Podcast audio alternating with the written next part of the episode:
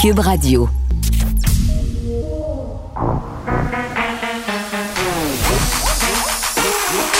Elle a une opinion sur tous les sujets. Pour elle, toutes les questions peuvent être posées. Geneviève Peterson. Cube, Radio. Bon lundi tout le monde, bienvenue à l'émission. Bon lundi ensoleillé, j'ai envie de dire c'est le calme avant la tempête parce que il nous en annonce toute une demain tempête à la grandeur du Québec. Ça réjouit la fille du Nord en moi. Euh, non, mais sans blague, c'est rare que je fais ma miss météo, là, mais quand il est question de neige, je suis très, très impliquée émotivement. Ce serait la deuxième plus grande bordée de l'année. On n'a pas eu grand-chose à venir jusqu'à date, surtout euh, dans le sud du Québec, mais jusqu'à 40 cm de neige à venir, et ce, sur plusieurs régions du Québec. Donc, visibilité réduite, faut être prudent sur les routes demain matin. Euh, panne peut-être à surveiller. Moi, j'ai déjà expérimenté la panne d'électricité hier soir dans mon quartier Rosemont-sur-Mer, hein, à Montréal Beach. 45 minutes de panne pendant que j'avais un poulet au four j'ai envie de dire, c'est pas le problème le plus grave du monde, mais j'ai légèrement sacré. Donc, euh, peut-être que c'est un prémisse à ce qui nous attend demain, mais une chose est sûre, il va neiger et il neigera pas juste un peu. Bonne nouvelle euh, qui est quand même euh, assez importante aujourd'hui au niveau des cas. On est descendu sous la barre des 1000. Ça fait quand même quelques temps que ça n'était pas arrivé. 890 cas aujourd'hui. Euh, donc, c'est vraiment encourageant pour vrai euh, de voir que les cas continuent de descendre comme ça. Malheureusement, encore des décès. On est à 32. Euh, hospitalisations légèrement en hausse avec 8 hospitalisations supplémentaires. Et là, j'allais dire, c'est une excellente nouvelle, évidemment, que cette baisse de cas. le risque dans tout ça, c'est toujours de se dire Yes, sir, on est sorti du bois, Frenchon des inconnus, allons manger de la fondue au fromage chez ma tante Lynn. Non, non, non, non, non, non, non. Non, non. La tentation est forte. La tentation sera très forte. Surtout si on continue à avoir euh, des beaux chiffres comme ça, de se dire, hey, là, là, il y en a presque plus des cas, et je voyais ça dans quelques régions, là, hier au Saguenay-Lac-Saint-Jean, entre autres, c'était quelque chose comme deux cas. C'est bien tentant de se dire, on va retrouver notre vie d'avant, personne ne va le savoir. Euh, le vaccin s'en vient, quoique là, le vaccin s'en vient pas fort. On est quand même devant un, approvisionnement un peu euh, réduit. Donc vraiment, c'est pas le moment euh, de lâcher et il va y avoir évidemment ce point de presse demain très attendu concernant cette annonce. Est-ce qu'est-ce qui va rouvrir, qu'est-ce qui va pas rouvrir selon les régions? Est-ce qu'on va maintenir le couvre-feu à la grandeur du Québec? Et là, ce qui serait discuté jusqu'à maintenant, ce qui a fuité bon, jusqu'à nous, ce serait un maintien du couvre-feu. On parle pas de rouvrir les salles de restaurant. On ne parle pas de rouvrir les salles de spectacle ni les cinémas. Donc, si vous aviez des attentes à ce niveau-là, elles risquent d'être déçues pour les raisons que l'on connaît. Et euh, c'est vraiment euh, très tragique pour beaucoup de restaurateurs euh, si ces fermetures-là se poursuivent. on le sait, là, ils sont quand même dans une situation de grande précarité malgré les prêts du gouvernement. Je ne sais pas si on pourrait envisager des heures coupées pour les restos. Là, pour vrai, là, si on maintient le couvre-feu, qu'on gère ça comme du monde, est-ce qu'on pourrait pas, euh, par exemple, permettre euh, à certains établissements d'opérer à certaines heures du jour? Toujours la question des aérosols qui demeure inquiétante. Est-ce qu'on pourrait envisager ça de façon sécuritaire? Peut-être que je poserai la question à Dany Saint-Pierre un peu plus tard à l'émission. Il y a les coiffeurs aussi, coiffeurs, coiffeuses qui ont fait une sortie tout récente veulent recommencer à travailler. On sait que c'est une industrie qui a été durement touchée par la pandémie, pas la seule, mais une des industries touchées. Euh, selon ce qu'on en sait, les salons de coiffure rouvriraient. Et là, tout ça, tout ce que je vous dis, ce sont des informations qui ont fuité. On n'a aucune confirmation, bien évidemment. Là, on spécule. Euh, donc, c'est ce qu'on nous annoncerait demain aux alentours de 17 heures. Évidemment, on va suivre ça avec intérêt.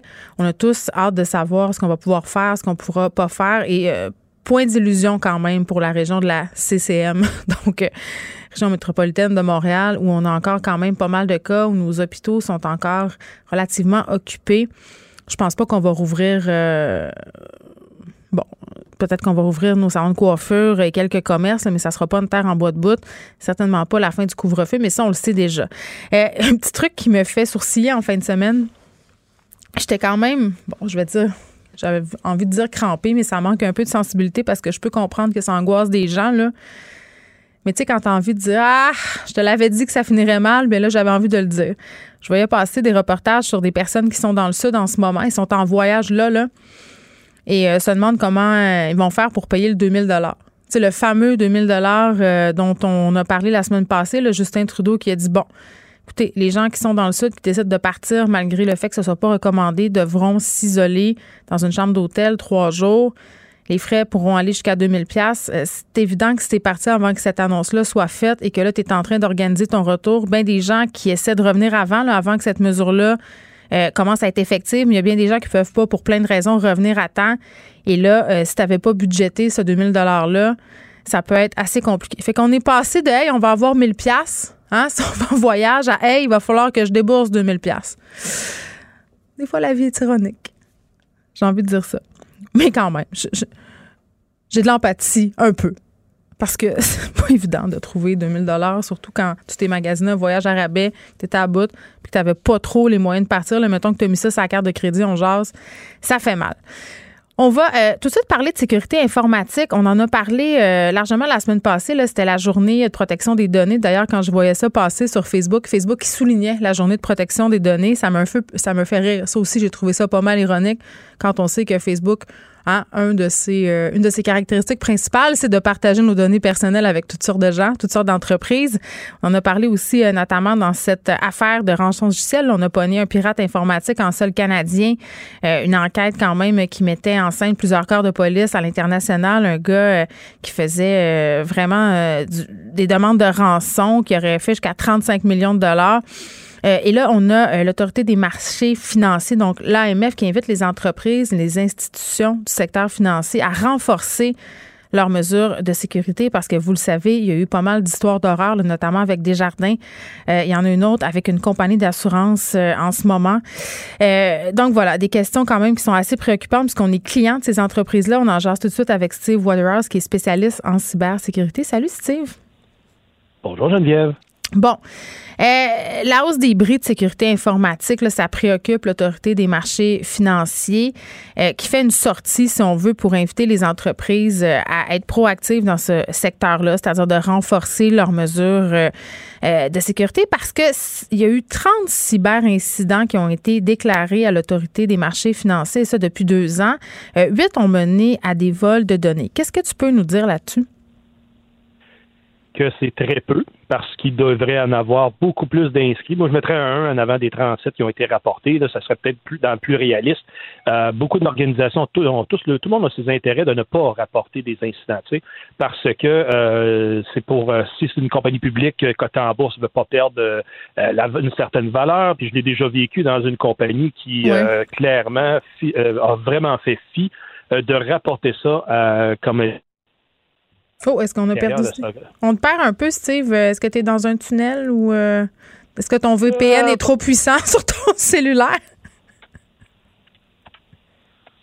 Stand-by. Je reviens, je reviens. Ça sera pas bien long. Tu te déplaces? Bon, on va attendre que Steve euh, se déplace parce que le son est pas très, très bon, mais n'empêche que, tu sais, quand on parle d'entreprises qui n'ont pas intérêt à nous dévoiler tout ça, est-ce que Steve est revenu? Ah, t'es là, OK. Euh, Steve. Comme tu dis, euh, taux de sécurité, des fois, ça donne ça. Ben oui, ben c'est exactement ça. Puis tu nous disais, c'est parce que c'est quand même assez choquant quand j'entends, en tout cas comme consommateur, là, quand je t'entends dire, ben il y a des entreprises qui n'ont pas intérêt à dévoiler euh, ces brèches-là de sécurité. Ben oui, parce qu'ils pensent à le, personne, les organisations, ils pensent pas à, la conséquence de, de, de personnes.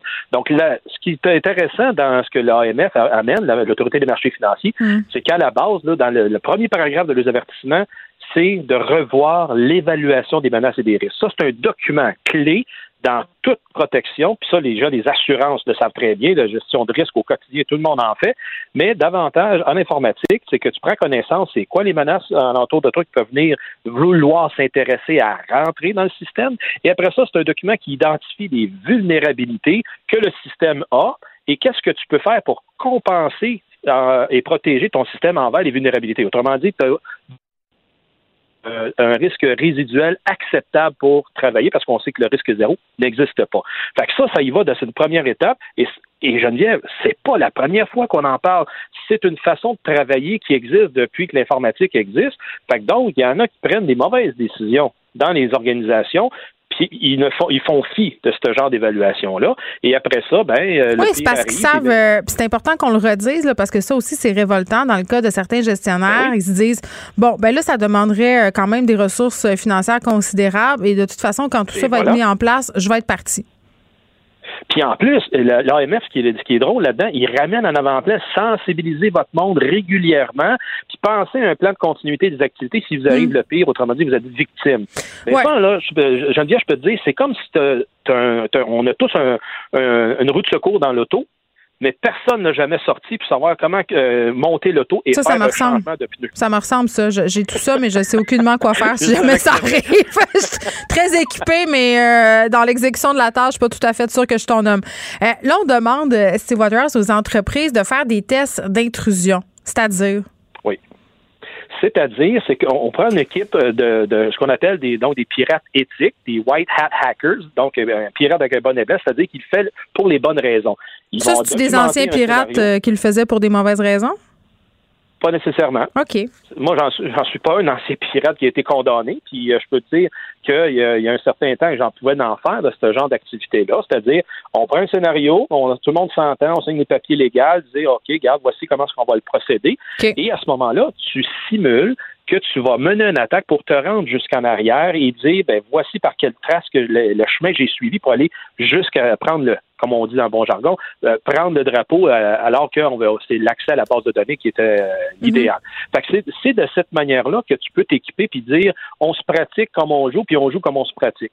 Autrement dit, là, c'est la vraie chose, parce que trop souvent, il y en a qui vont dire, bon, on va, on va suivre que le scénario, on va pas déborder de ça. Ben là, tu testes pas grand-chose, parce que dans la vraie vie, hmm. un pirate va aller dans toutes les directions, va prendre n'importe quelle faille, il va l'exploiter, et surtout, ça revient à dire euh, que si les gens ne sont pas sensibilisés facilement et surtout régulièrement, c'est qu'ils sont pas au courant de ce qui se passe dans la vraie vie. Malheureusement, c'est pas rose. Dans le domaine de l'informatique, ça a beaucoup d'activités et hmm. euh, pour ça, je disais tantôt en entrée de jeu, le nombre d'incidents qui apparaît, ben, il est faible par rapport à la réalité que l'on voit. Oui, puis en même temps, euh, il y a plusieurs histoires euh, qui peut-être portent à réfléchir certaines entreprises. La semaine dernière, on a eu cette histoire euh, d'un pirate informatique qui vivait dans la région de Gatineau, qui aurait soutiré 35 millions de dollars à des entreprises, à des différentes organisations, utilisant un rançon logiciel. J'imagine qu'à un moment donné, parce que c'est toujours une question de sous, là, tu te dis, bon, ben, vaut mieux peut-être mettre un système de sécurité efficace en place plutôt que d'être victimes de, ce chantage-là? Parce que on l'a vu, là, plusieurs entreprises sont obligées de payer. Mais Geneviève, ça, ça se fait avec l'évaluation de menaces et des risques. Ce document-là, tu as une petite mathématique simple à faire qui fait en sorte que tu vas établir euh, c'est quoi l'impact que si je perds accès à mes systèmes, que euh, ma clientèle n'est pas capable de faire des mm. transactions, ça, ça me fait en sorte que je perds combien? Bon, ben là-dessus, la formule dit, ben, tu peux investir, mettons, 10, 15, 20% de ton montant que tu vas avoir un impact. Ben, tabarouette, si tu dis que tu vas avoir des, une perte de 1 million, ben, mettre 20 000, c'est pas trop cher. Mm. C'est dans cet ordre d'idée-là que ça donne un réalisme et non pas de dire, tu prends la première solution qui t'est offerte de 150 000 alors que tu pouvais t'en sortir avec une de 100, 100 000. De, juste, juste faire un exemple. De oui, oui, je comprends. Euh, J'ai une question pour toi, Steve. Tantôt, je vais parler avec Jean-Louis Fortin, euh, le gouvernement euh, qui euh, va de l'avant avec son projet d'informatisation du système de santé. autrement dit, on a investi des milliards de dollars dans un système centralisé qui marche pas bien, bien. Là, on nous promet qu'on va régler tout ça. On nous promet que les Québécois vont avoir accès à leur dossier médical complet en temps réel, peu importe l'endroit dans le réseau de la santé. Puis ça a été discuté. on a un peu perdu ça là, au travers des histoires de COVID, mais pendant les points de presse, ça a été abordé et le ministre euh, Fitzgibbon a dit écoutez, là, euh, qu'on partage des informations avec des compagnies pharmaceutiques, c'est bon, c'est bon pour la recherche, puis on nous assure euh, que les données personnelles des Québécois ne seront pas compromises. Toi, quand tu entends ça, tu réagis comment? Ben, premièrement, il y a ce que le, sous-ministre Bouchard a à faire, c'est un méchant ménage sur la façon de travailler, ouais. soit tout le monde a accès dans la même direction. Ça, ça va aider. Déjà, la semaine passée, je parlais d'une situation qui n'a même pas de Wi-Fi encore dans les hôpitaux en Estrie. Il y a deux hôpitaux à Granby et à Cowansville. Il n'y a même pas de Wi-Fi, les professionnels peuvent travailler. Fait qu'il y a un élément de base, il faut qu'ils mettent que tout le monde soit égal, tout le monde travaille de la même façon, puis après ça, ils vont pouvoir avancer. Euh, ce qui va venir en parallèle aussi avec l'identité numérique qui va aider à sécuriser davantage ces dossiers-là. Puis ça, c'est un dossier que le ministère est en train de travailler, ça fait quand même un an et demi, mais c'est pas réglé, hein, c'est pas Oui, mais pour nos données, là, si tout ça est centralisé. Oui. Ben, les centraliser, ça va donner euh, certainement, on va faire le ménage puis dire, ben, on va, on peut les mettre à une place, puis on va les identifier, puis on va mm-hmm. bien les sécuriser. Oui, fait, ça va être intéressant de le voir où et comment. Mais par contre, je suis d'accord avec toi de commencer à les partager. Là, j'étais sur un dossier pour la recherche, tu sais. Ben oui, ben je, te dirais, euh, ça, on pourrait faire une autre entrevue là-dessus, mais la monétisation de l'ADN aujourd'hui est rendue une autre industrie que c'est des milliards de dollars, puis les Chinois sont en avance de 100 000, 100 000 en avant de nous autres, hmm. et que euh, les petits tests que tout le monde fait pour aller se, doter de l'historique euh, généalogique de cette personne, d'être de, de, plus en plus, ben, vous allez en avoir des tests comme ça. Même les tests de COVID, ils ont été mis là-dedans. Là-dedans en disant ben, c'est ça, pour être capable, d'après ça, de faire une monétisation de l'ADN. En tout cas, ça, c'est une autre industrie là, qui est. Ben, on aura l'occasion de s'en parler. Une autre preuve qu'on vit dans une version moderne de Bienvenue à Gataka. Steve Waterhouse, merci, qui est spécialiste en cybersécurité. Geneviève Peterson. Une animatrice pas comme les autres. Cube Radio. On retrouve Nicole Gibault. Salut, Nicole. Bonjour Geneviève. On parle encore euh, de l'ex-pilote des stars Normand euh, Dubé qui a perdu le droit de faire appel de ses condamnations en raison euh, de sa cavale. On rappelle quand même que c'est l'un des hommes les plus recherchés au Québec. Oui, c'est dans les dix personnes les plus recherchées au Québec. Et c'est bon de rappeler que Normand Dubé, d'abord, premièrement, a été condamné et sentencé. Alors, trouvé coupable et ensuite sentencé un, d'avoir euh, saboté, la, en tout cas, euh, piraté ou saboté la ligne d'électricité qui a fait 30 millions, euh, qui a fait, qui a fait, je me suis. Ben, il y a des milliers d'abonnés qui ont été. Des milliers d'abonnés, on prétend probablement une trentaine de millions de dommages qui auraient pu être vraiment énormément, beaucoup plus graves, mais qui a été très grave quand même. Il a été trouvé coupable. Il a reçu une sentence. Et il a également reçu une sentence pour avoir incendié euh, des maisons, véhicules de personnes fonctionnaires de l'État. Oh oui, il intimidait le monde, lui-là. Là. C'était pas un enfant de cœur. Quand ça faisait pas son affaire la décision, c'est ce que je comprends. Quand il y avait une décision de l'autorité, que ça hmm. soit euh, municipal, que ça soit euh, peu importe, la décision de l'autorité qu'il l'acceptait pas, ben il a incendié les maisons et les autos. Il a été trouvé coupable, puis en ce moment là, il faisait face à une, 9 ans de détention pour tout ça, neuf ans ferme là, de détention. Euh, il est allé en appel. C'est tout à fait son droit. On en parle souvent ensemble, Geneviève. Le droit d'en appeler d'une décision fondamentale. Alors, il a fait appel et en plus, il a demandé une permission à la Cour d'appel hmm. d'être mis en. Et là, il s'est, il s'est jamais représenté. Ben moi, j'ai une question. Là. Ça me fait un peu penser euh, à, l'histoire de Michel Brûlé dont on discutait vendredi passé. Tu as une personne qui est reconnue coupable, euh, coupable d'un crime grave euh, et qui bénéficiait d'une grande liberté pendant les procédures d'appel, malgré justement la gravité de ces crimes-là. dans le cas de M. Brûlé, reconnu coupable d'agression sexuelle, on sait que c'est un voyageur. Quand même, on lui donne de la liberté, peut se pousser. Dans le cas de Normand Dubé, c'est un peu le même euh, scénario. À un moment donné, c'est un message qui touche la crédibilité du système de remise en liberté en appel. C'est sûr que c'est sûr que ça la touche, ça touche la crédibilité du système judiciaire, mais c'est très différent dans les deux cas. Oui. Euh, pour Monsieur euh, Brûlé, euh, c'était vraiment au premier palier. Là, qu'on mhm. aurait dû, ce qu'on n'a pas fait, c'est qu'on aurait dû l'interdire. On aurait dû mettre des conditions. On aurait dû lui enlever son passeport. On aurait, on aurait, on aurait. C'est pas un dossier qui est en, oui, il est en appel, mais c'est pas la cour d'appel qui lui avait permis de. Au contraire, il n'y a pas personne qui avait permis. Mhm. Là. Dans le cas du B, c'est pas la même chose. Non, dans le cas du B, clairement, là, il avait, euh, c'est la cour d'appel qui avait une incarcération là, euh, de X nombre, parce que dans le cas de, de M. Brûlé, il n'y avait pas de peine à, purger. Mais dans le cas de M. Euh, de, du pilote des stars, M. Mm Dubé, lui, c'est 9 ans. Mais on a dit, OK, correct, vous avez le droit de faire appel, on fait confiance, on va vous mettre des conditions strictes. Il les brise. Et là, la cour d'appel dit, bon, c'est correct vous avez X nombre de jours, un gros max de 3 ou 48 heures, là, hmm. vous devez vous constituer prisonnier parce que c'est bien de valeur, mais on révoque le coup, là, on vous a fait, le tout, on vous a fait confiance. Il revient pas. Ça fait un mois et demi. Il est en appel. La Cour d'appel attend les, les mémoires parce que la Cour d'appel, là, euh, ça fonctionne à tous les jours. Là. Ils reçoivent, il y a des délais très stricts. On doit présenter des mémoires. L'autre a une tant de jours pour y répondre. On avance, là. On fait, on fait pas juste attendre le monde qui sont partis, puis en fuite, puis en cavale. Alors, les trois juges ce matin, là, ils vont rendre une décision écrite, mais de, de façon unanime, on dit non. Ça vient de s'éteindre, là. C'est assez. D'abord, premièrement, on a un exemple, là. À chaque fois. Mais s'il tenait à son euh, appel, il se serait pointé. Ben, et de un, puis à chaque fois qu'il fait face à l'autorité, il n'y a pas de l'air à penser que. Il a l'air à penser, pardon, qu'il est au-dessus de ça. Non, la Cour d'appel me dit de revenir, ben je reviens pas. Euh, la Cour me condamne, puis euh, les fonctionnaires m'ont dit que j'avais pas le droit de telle affaire. Ben non, j'ai incendié leur résidence.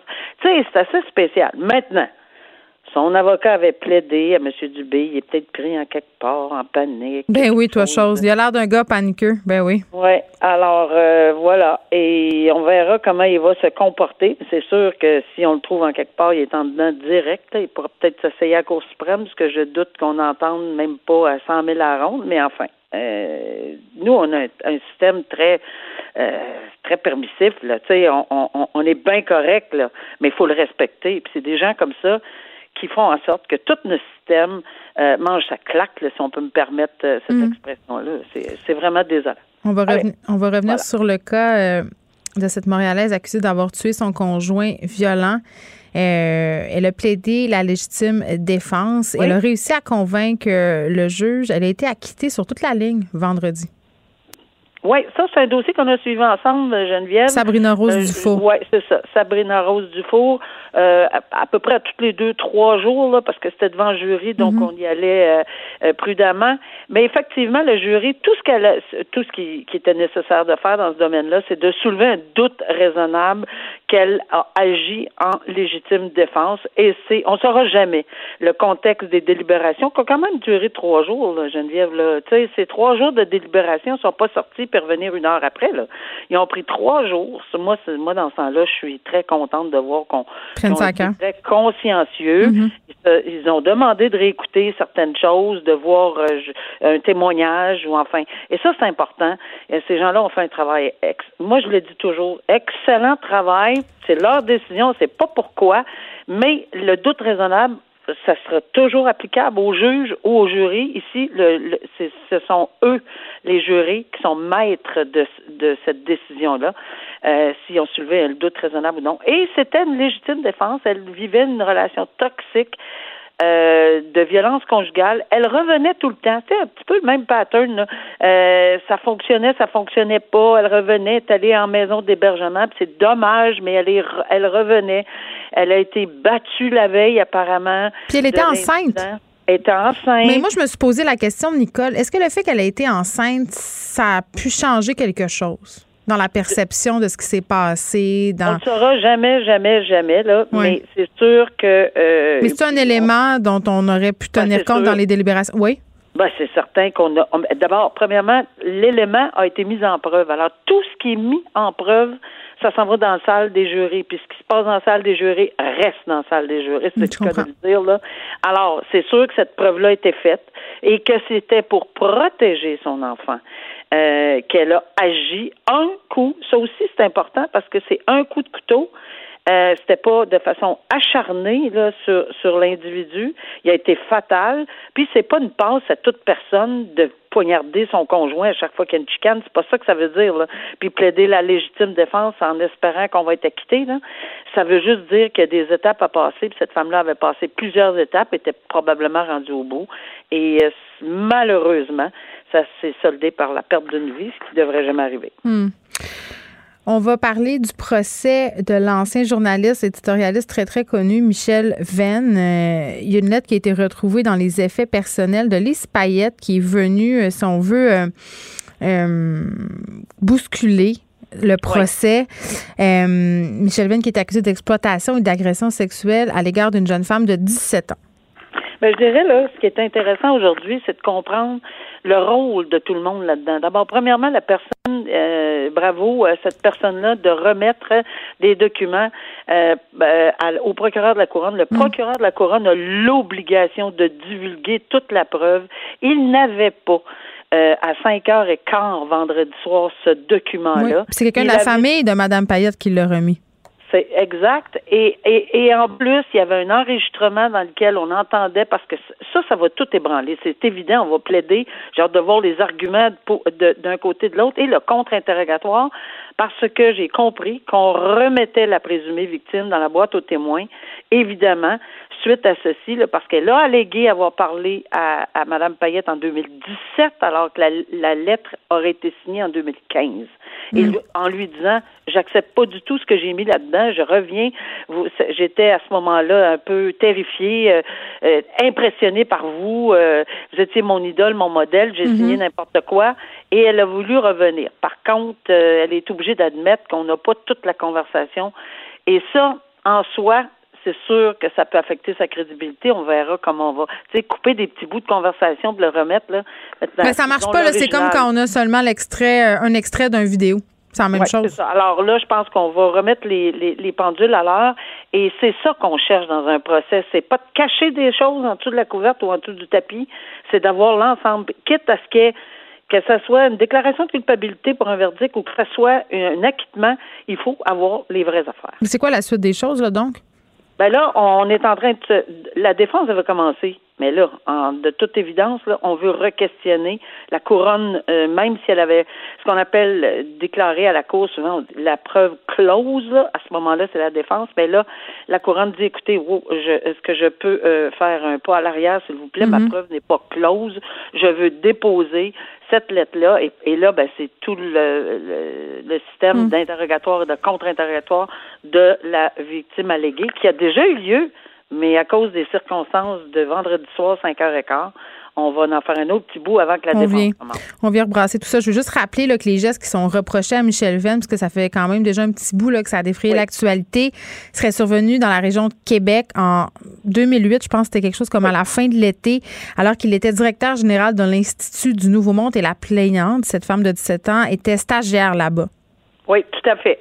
Alors, le procès va continuer. Là, ça, c'est sûr que ça perturbe, mais euh, il fallait que ça se fasse. Et euh, là, Mm. toutes les pièces du casse-tête, euh, en tout cas, qu'on semblait avoir autour de cette, Tout est là. qu'on appelle la fameuse lettre, là, Mhm. ben, ça devrait être là, là et exposé. Très bien, Nicole, à demain.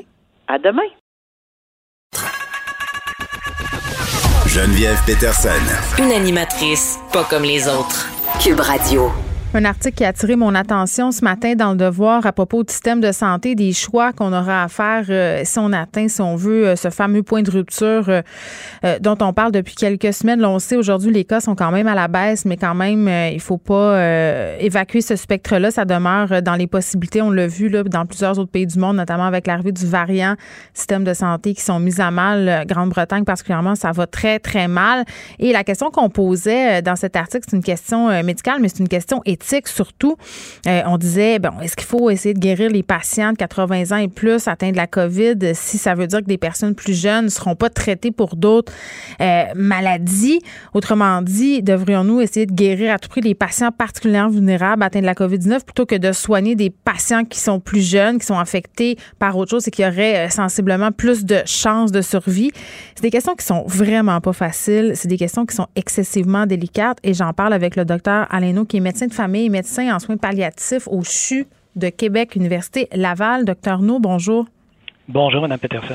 Bon, évidemment, ce sont pas euh, des questions faciles, ce sont pas euh, des questionnements que les médecins, j'imagine, euh, aiment avoir euh, en temps normal, même si ça fait partie du travail et même avant la pandémie.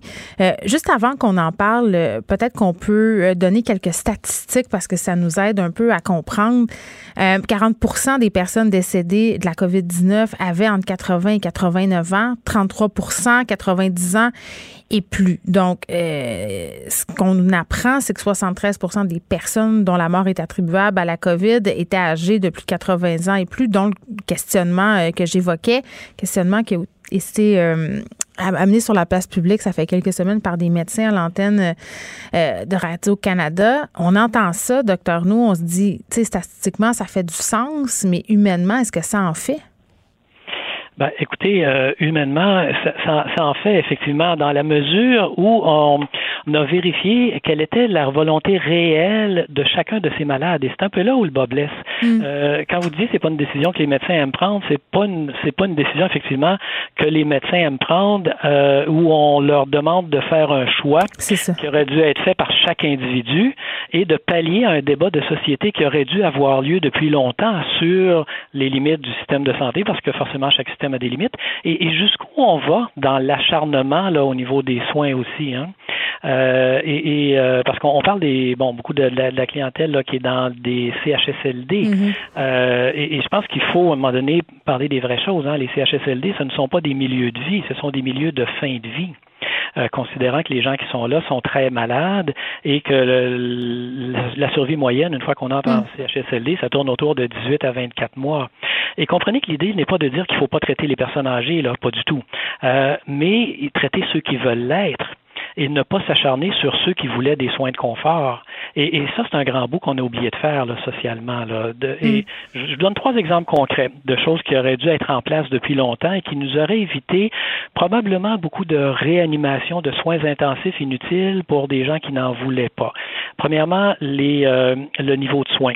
Hein, qui aurait dû être établi pour dans toutes les résidences de personnes âgées, particulièrement pour les gens qui sont très malades, qui est la volonté du malade lui-même de dire, regardez, est-ce que vous voulez qu'on vous, vous fasse vivre le plus longtemps possible ou vous voulez que s'il n'y a plus d'espoir de guérison, on vous offre des soins de confort? Alors ça, ça appartient au malade de le décider, sinon aux proches euh, de le faire si jamais le malade euh, mm. a une démence. Le registre des directives médicales anticipées qui est en place depuis 2014 au Québec, pour lequel il n'y a eu aucune publicité euh, et, qui exprime encore une fois la volonté de la personne elle-même. Et ça, c'est vraiment la volonté de la personne et ça a une valeur contraignante. Le choix que la personne fait volontairement d'aller ou non vers certains soins doit être respecté par tous les soignants. Et la troisième chose qui aurait dû être en place, euh, et ça, le gouvernement euh, du Québec l'avait débuté euh, il y a un an, le 27 mhm. janvier 2020, par un forum national qui est sur cette question-là, qui était de permettre aux gens qui ont un diagnostic d'Alzheimer ou de démence, au moment où ils sont encore aptes à prendre des décisions, de pouvoir faire à l'avance une demande d'aide médicale à mourir en cas de, de stade avancé de la maladie. Hmm. Alors, l'idée n'est pas de ne pas soigner les gens, mais de soigner ceux qui veulent l'être. Et la réalité, c'est qu'on retrouve euh, dans nos soins intensifs des gens qui ne souhaitaient pas nécessairement s'y retrouver parce qu'ils avaient des démences euh, et parce que les proches ont, ont voulu qu'on fasse tout ce qui était possible de faire. Oui, puis là, il y a cet exemple aberrant euh, dans l'article du Devoir euh, d'un homme de 92 ans qui était aux soins intensifs depuis 555 jours. Euh, une personne avec une démence sévère, sa famille ne pouvait pas le débrancher. Comment ça se fait qu'une situation comme ça puisse se produire? Parce que moi, j'ai une question à vous poser, docteur No. Là. les gens qui sont aux soins intensifs et sur lesquels on pratique des soins, ils doivent souffrir en quelque part? Ah, absolument, absolument. Écoutez, c'est pas c'est pas une partie de plaisir être aux soins intensifs là. C'est extrêmement souffrant. Vous êtes surtout les gens qui sont sous respirateur là. Euh, on doit les garder dans les états d'inconscience. Euh, il y a des examens répétés, il y a du bruit, il y a du mouvement. Il y a c'est c'est extrêmement difficile les soins intensifs. Et euh, les, les intensivistes vont vous dire que pour une journée aux soins intensifs, vous avez besoin d'une semaine pour récupérer pour une seule journée. c'est pas parce qu'ils ont l'air de pas souffrir, parce qu'on les ils sont sous sédatifs qu'il n'y a pas de douleur, qu'il n'y a pas de détresse psychologique. Absolument, il y a tout ça là. Et euh, vous savez, la, et, souvent cette volonté-là, puis là, puis là, je parle des, particulièrement des, des malades qui sont déments, là, qui ont des démences avancées. Là, cette volonté-là des proches de tout faire, d'aller jusqu'au bout, là, euh, c'est bien souvent là, et c'est l'expérience qui nous le démontre là, mm. pour des considérations individuelles des proches, soit euh, par culpabilité, euh, soit parce que les gens euh, ne peuvent pas envisager un deuil et, essaient de le retarder le plus possible parce qu'ils veulent pas vivre la souffrance de perdre quelqu'un qu'on aime. Mm. Mais euh, ces gens-là pensent à eux ne pensent pas forcément aux proches et ils n'agissent pas nécessairement dans l'intérêt du proche. Mais encore une fois, je pense que le plus important, ça aurait été de savoir ce que la personne elle-même souhaitait hmm. euh, comme intensité de soins. Et c'est ce bout-là qui nous manque. oui, mais euh, docteur No, la, mort, c'est quelque chose qui est devenu excessivement tabou dans nos sociétés. On veut pas voir la mort, on veut pas voir la souffrance. Puis la médecine nous a un peu vendu cette espèce d'idée d'investibilité, c'est-à-dire euh, les soins sont rendus très poussés. Puis à un moment donné, on soigne des gens. Puis là, on se parle de soins mais même dans les soins de confort. Là, moi, mon grand-père est décédé récemment, ma grand-mère aussi on en a eu des soins de confort. J'ai un oncle qui est mort pendant la COVID d'un cancer fulgurant de l'estomac. Euh, on a donné des soins de confort, euh, mais tout ça, il y a une espèce d'idée de cacher la souffrance, de cacher la mort, que tout ça euh, se passe en douce. Et je pense pas que ça aide les gens à vraiment comprendre les conséquences des décisions médicales qu'ils prennent pour eux-mêmes et pour leurs proches.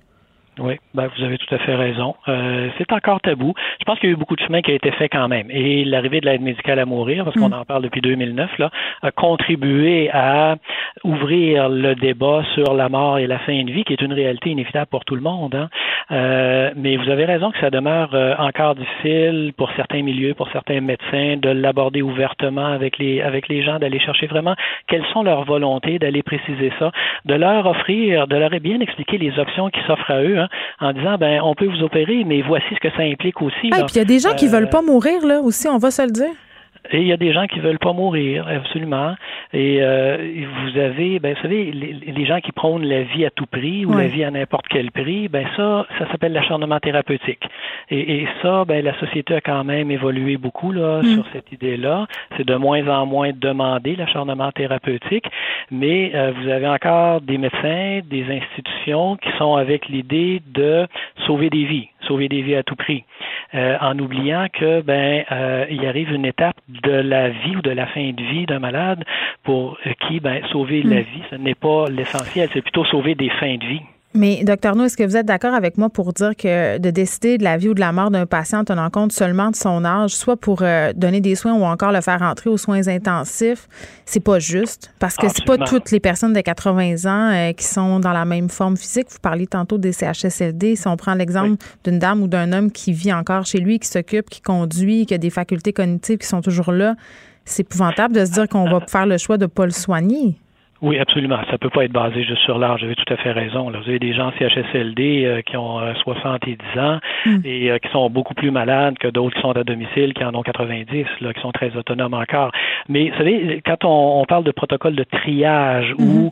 on, espère ne jamais en arriver là, il faut à un moment donné faire des choix. Ça ne tient pas compte que de l'âge. Hein. Ça tient compte des chances de survie à la maladie aussi. Là. Mm. Donc, la décision ne peut pas être basée que sur l'âge de la personne parce qu'il y a, y, a, infiniment d'autres considérations aussi. Là. Puis en même temps, on a tous et toutes en tête des histoires de miraculés. Encore récemment, je voyais une dame de 101 ans qui a survécu à la COVID-19. Rien aurait pu laisser présager qu'elle allait passer au travers et pourtant. Absolument. Absolument. Il reste que la grande majorité des gens très âgés atteints de la mm. COVID vont en décéder, mais il y a parfois de ces miracles qui surviennent, euh, évidemment, qui sont euh, mm. qui défient la nature. Bon, au niveau de l'argument euh, financier, parce que ça aussi c'est excessivement délicat. Là, je reviens à mon fameux exemple, puis j'imagine que des cas comme ça, c'est pas légion. Là, cet homme de 92 ans qui a été gardé 555 jours aux soins intensifs. N'empêche que garder un malade aux soins intensifs, c'est cher. Là. Je pense que c'est quelque chose comme 5000 dollars par jour que ça coûte au système de santé. Et là, il y a des médecins qui disent on n'a pas les moyens. Mais est-ce qu'on veut vraiment tomber dans une médecine où on fait en quelque sorte le calcul coût-bénéfice? Non, ben, je pense qu'il est clair que l'argument ne doit pas être un argument financier. dans l'exemple que vous donnez, l'aberration, c'est pas c'est pas le coût que ça représente, c'est vraiment. mais si la famille avait été exposée à le payer ce coût-là, est-ce qu'on aurait pris la même décision? Parce a ça aussi. Ben, vous savez, je pense que c'est pas de cette façon-là qu'on va réussir à convaincre les gens. On est dans un système de santé publique, les gens ont payé des impôts, euh, ils ont le droit d'être soignés. Euh, et, et, je connais pas cette situation-là, évidemment, là, mais je pense qu'il y a beaucoup de travail de communication à mm. faire avec les proches. Et, et, ça peut être très ardu et, très long, hein, puis beaucoup de temps à investir là, euh, pour amener aussi les proches à cheminer sur ben, vers où on s'en va. là. Euh, il n'y a aucune chance de récupération. là. Au, au pire, les gens vont rester avec encore plus d'handicap que ce qu'ils avaient avant d'arriver aux soins mhm. intensifs. Là. Et, et, ça, c'est très exigeant en termes de temps et, d'investissement. Et c'est là où il faut faire intervenir toute l'équipe multidisciplinaire hein, avec les travailleurs sociaux, avec les psychologues mhm. si on en a. Et il y, a un accompagnement des proches à faire à ce moment-là qui qui est pas toujours facile, j'en conviens. Il y a des médecins peut-être qui pourraient éviter des problèmes pour suivre les soins, puis on les comprend. Ah, absolument, absolument. Il y a des médecins qui vont s'éviter, je vais le mettre entre, entre guillemets, là, qui vont s'éviter du trouble en, hmm. en, tout simplement répondant aux demandes des proches. Hmm. Euh, bon, vous travaillez en soins palliatifs depuis de nombreuses années. Docteur nous est-ce que vous direz qu'on a fait du chemin, notamment euh, sur les directives médicales anticipées, les fameux mandats d'inaptitude, ou c'est encore une problématique que vous rencontrez souvent des gens qui n'ont pas préparé ça? Sur les directives médicales anticipées, malheureusement, on n'a pas fait de chemin du tout, là. hormis de les mettre en place, de mettre en place le registre, là, en 2014, là. C'est très peu connu des Québécois. Et puis, écoutez, j'ai en mémoire, là, peut-être deux ou trois cent mille Québécois qui ont rempli leur DMA actuellement, la directive anticipée, là. Sur 8 millions, c'est pas beaucoup. sur 8 millions, c'est très peu. Il n'y a pas de publicité qui est faite là-dessus, alors que c'est vraiment, là, un, outil important et, et, pas juste pour les gens qui sont en fin de vie, qui sont très malades, mais je vous dirais pour tout le monde, là. De toute façon, des DMA, ça peut être évoqué n'importe quand. On peut les faire, on peut changer d'idée. Tant mhm. qu'on est apte, on peut les modifier. Donc, tu veux pas laisser ça euh, sur le dos de ta famille, là, qui vont devoir prendre des décisions déchirantes. Ça fait de la chicane, puis ça rajoute à l'épreuve. Exactement, exactement. Et ça évite des chicanes de famille, mm. ça évite euh, l'acharnement thérapeutique, ça évite des soins non voulus. Et euh, comme je le disais, les, le registre des DMA, c'est contraignant. Alors que la famille soit d'accord ou pas, les professionnels ont l'obligation de respecter les directives que les gens auront laissées. Contrairement, par exemple, au don d'organes, ou même si vous avez signé votre petite carte de don d'organes, là, si vous décédez qu'on pourrait prélever vos organes et que la famille s'y oppose, euh, il n'y aura pas de prélèvement d'organes. Hmm. Alors que dans le registre des directives anticipées, euh, on est obligé de respecter les volontés du malade. Merci beaucoup, docteur Alaino. C'était fort intéressant. Docteur Nou, qui est médecin de famille, euh, médecin en soins palliatifs euh, au Université euh, Laval à Québec.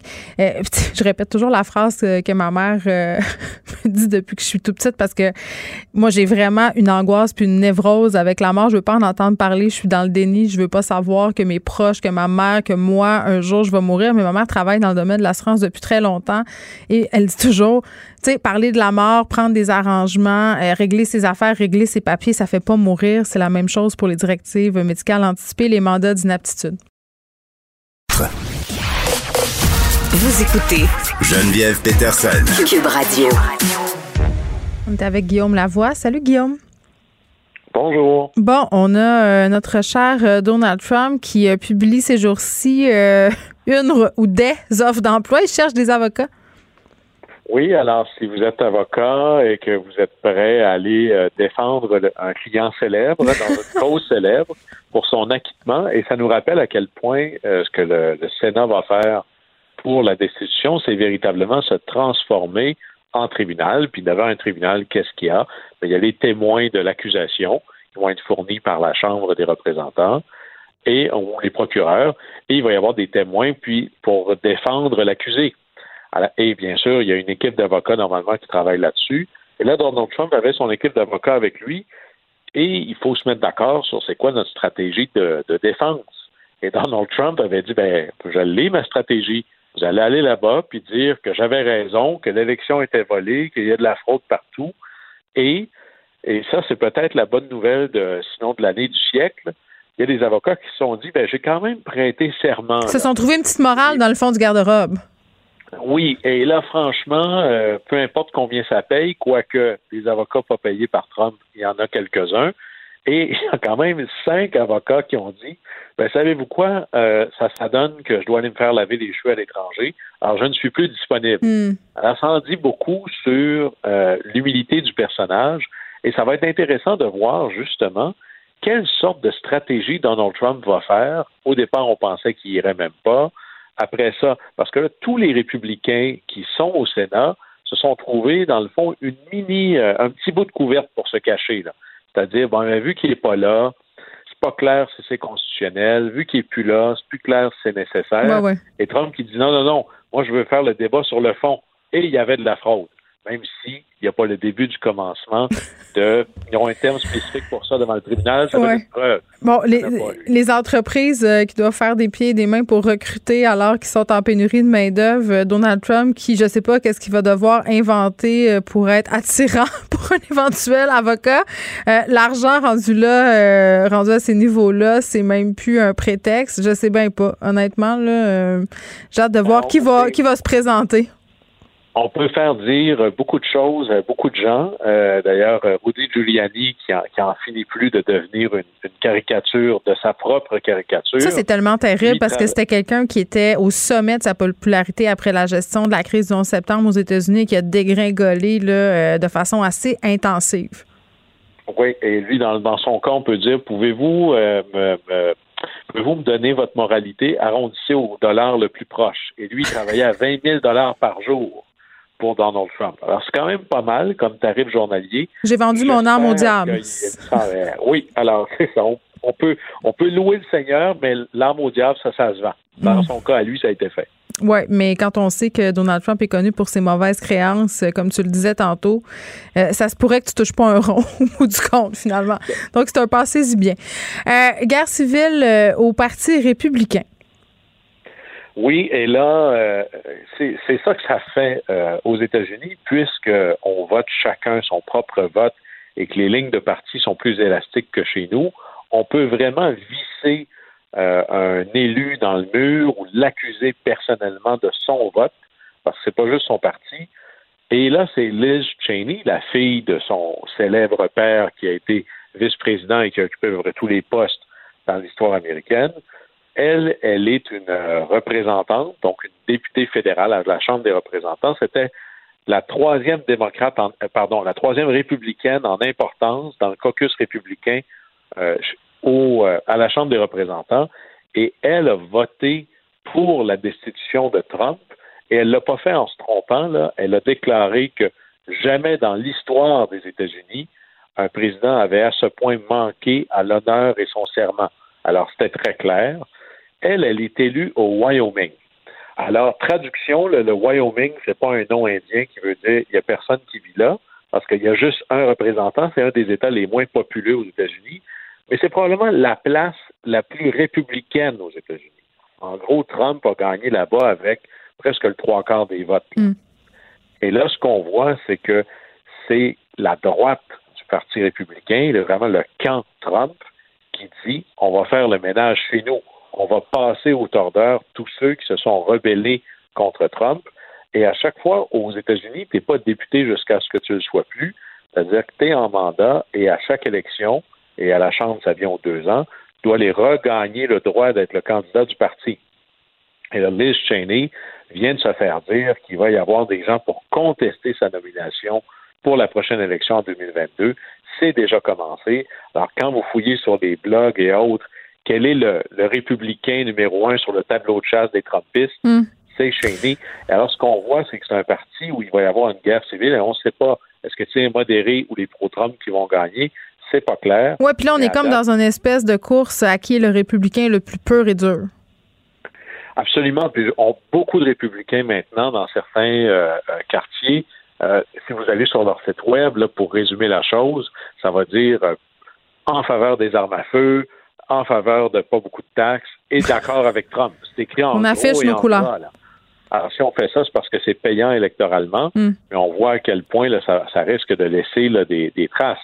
Et tristement, on voit la même chose du côté des démocrates. Ben oui, parce que tu as, le drame euh, républicain, euh, mais du côté euh, des démocrates, on est aussi en train de déterminer qui est le plus démocrate, qui ne mérite pas d'être démocrate. Là aussi, il y a une espèce de concours là, qui est en train de se dérouler. C'est un concours de pureté qui, selon moi, est parfaitement imbécile. C'est et une des raisons pourquoi on peut être dans la pureté idéologique plutôt que de faire ce que les adultes font, c'est-à-dire gouverner, c'est avec au moins 100 ans, on en a parlé de gerrymandering, où est-ce que les comtés sont de plus en plus à très forte majorité démocrate et à très forte majorité républicaine, tu n'as plus d'avantage électoral à être, à être capable d'être attirant pour l'autre groupe. Alors là, les vraies batailles sont juste est-ce que si je suis démocrate, je vais me faire dépasser sur ma gauche si je suis républicain, est-ce que je vais me faire dépasser sur ma droite? Ce qui fait qu'il s'ouvre un océan entre les deux où sont normalement les modérés. Alors, on sort de notre district en étant un pur de pur, puis là, la distance entre moi, démocrate pur de pur, et le républicain pur de pur devient tellement grande qu'on n'est plus capable même de gouverner. Et c'est ça un peu le drame. Alors, on voit ça au Parti républicain, mais on le voit beaucoup aussi au Parti démocrate. Euh, la gauche, la gauche au Parti démocrate propose des choses qui ont l'air bien gentilles, mais qui sont à des années-lumière d'être capables de rallier une majorité d'Américains. Alors, on a deux partis qui, en, touchant à leur flanc sans cesse, sont de moins en moins au diapason, je dirais, de la majorité des Américains. Oui, mais ça risque d'être quoi les conséquences euh, de cette espèce de polarisation-là, chez les, notamment chez les démocrates, Guillaume, euh, dans la poursuite de leur mandat? Là? Ben, on va voir aux élections de mi-mandat euh, parce que justement, c'est ça qui est arrivé. La dernière élection, celle où Joe Biden a gagné, c'est une bonne nouvelle qui en cache une très, très mauvaise. C'est-à-dire que Joe Biden et les démocrates l'ont emporté avec une grosse majorité. Mais ça, ça veut dire que, mais il y a beaucoup de démocrates qui ont perdu. Et les démocrates devaient gagner très fort au Sénat. C'est pas arrivé du tout. Les démocrates devaient faire des gains à la Chambre. C'est pas arrivé non plus. Hmm. Alors, ce que ça veut dire, ça veut dire qu'il y a plein de gens qui sont allés voter pour Joe Biden, mais qui n'ont pas voulu voter pour les démocrates. Et il y avait un, un appel conférence chez les démocrates qui a, qui a tourné un peu à la foire d'empoigne, où est-ce que des démocrates modérés qui font face à des gens qui sont pas des purs et, et durs, qui sont dans des districts euh, qui peuvent changer de côté, qui disaient aux purs et durs, vos foleries de defund de police, là, enlever le budget de la police, ça Ouais. m'a fait perdre mon élection, ça m'a fait presque perdre. Alors, arrêtez de vivre dans le pays des licornes, vous êtes en train de nous faire perdre. Et c'est ça le grand risque pour les démocrates. Ils seront peut-être juste sauvés parce que la division des républicains sera encore plus profonde. Bon, euh, je sais pas qui est le plus populaire chez les démocrates, mais je pense que mon petit doigt dirait euh, Kamala Harris. Je sais pas si tu as vu, mais elle fait la une du Vogue américain. On la voit en couverture, Kamala Harris, Madame Vice President and the New America. C'est quand même euh, c'est quand même un message fort de la part de Vogue de l'avoir mis en couverture et ça nous montre à quel point cette femme-là est fédératrice et populaire, non, en un sens.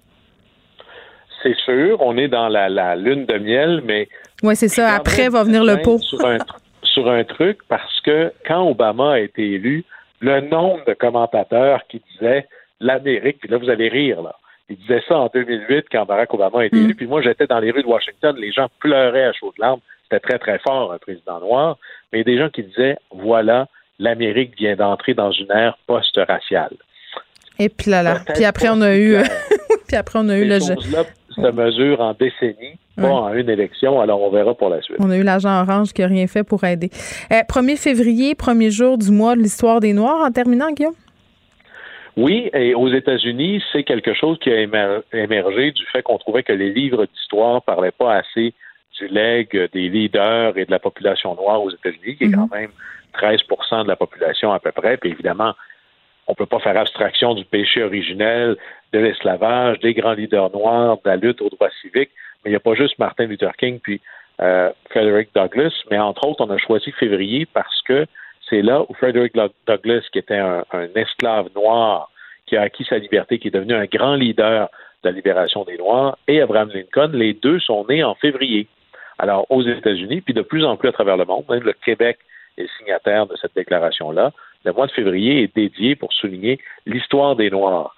Et moi, depuis des années, le lundi, je fais un post sur les médias sociaux, les médias soucieux, c'est selon, sur les- le, le vélo. Le vélo me fascine comme structure économique et autres. Et une des grandes histoires qui relie les deux, 1896-97, les États-Unis créent un régiment uniquement avec des soldats noirs, le 25e bataillon d'infanterie, et c'est un régiment qui n'est pas en char d'assaut, mais qui est à vélo. Et on lui dit pour tester est-ce que le vélo c'est un bon moyen de transport pour l'armée, ils vont partir du fin fond du Montana jusqu'au Missouri. C'est une affaire de 3000 kilomètres sur 41 jours. Il n'y a pas de route à l'époque.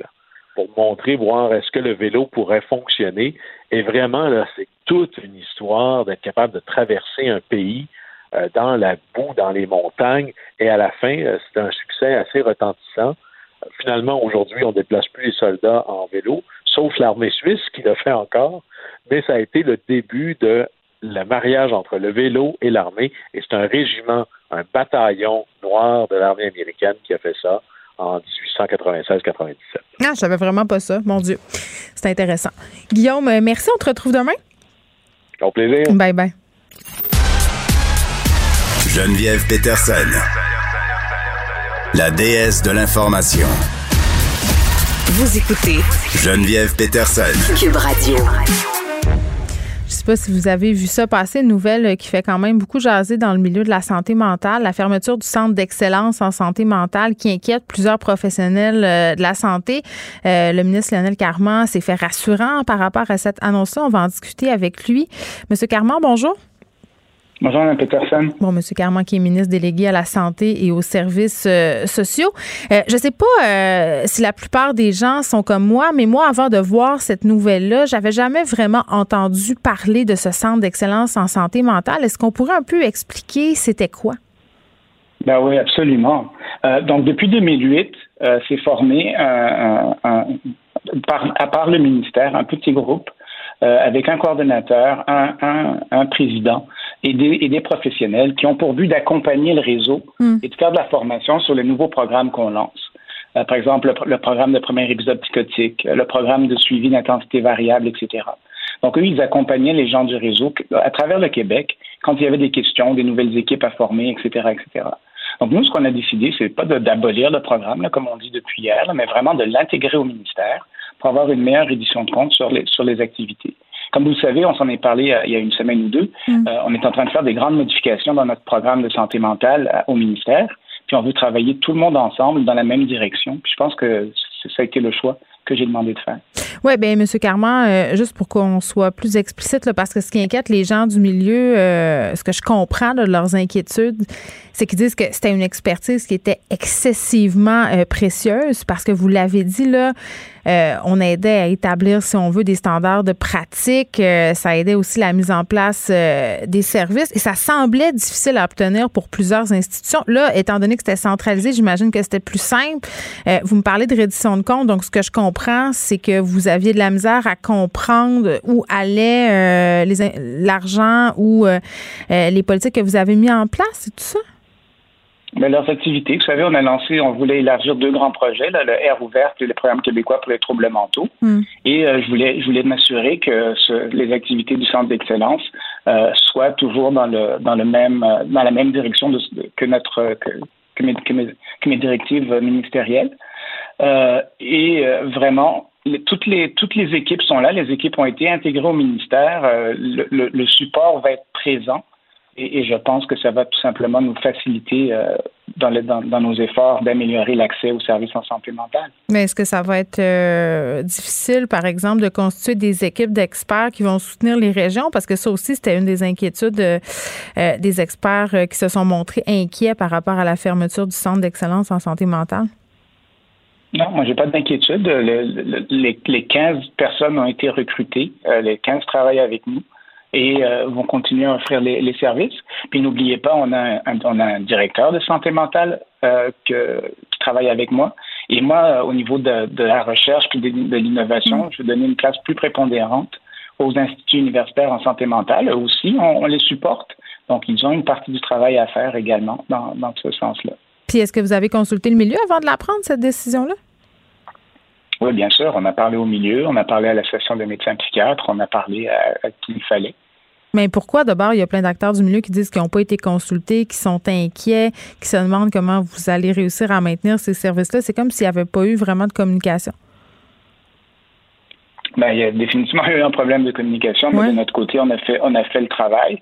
Euh, les grands joueurs ont été consultés et, euh, comme je vous dis, les équipes ont été intégrées euh, au niveau du ministère.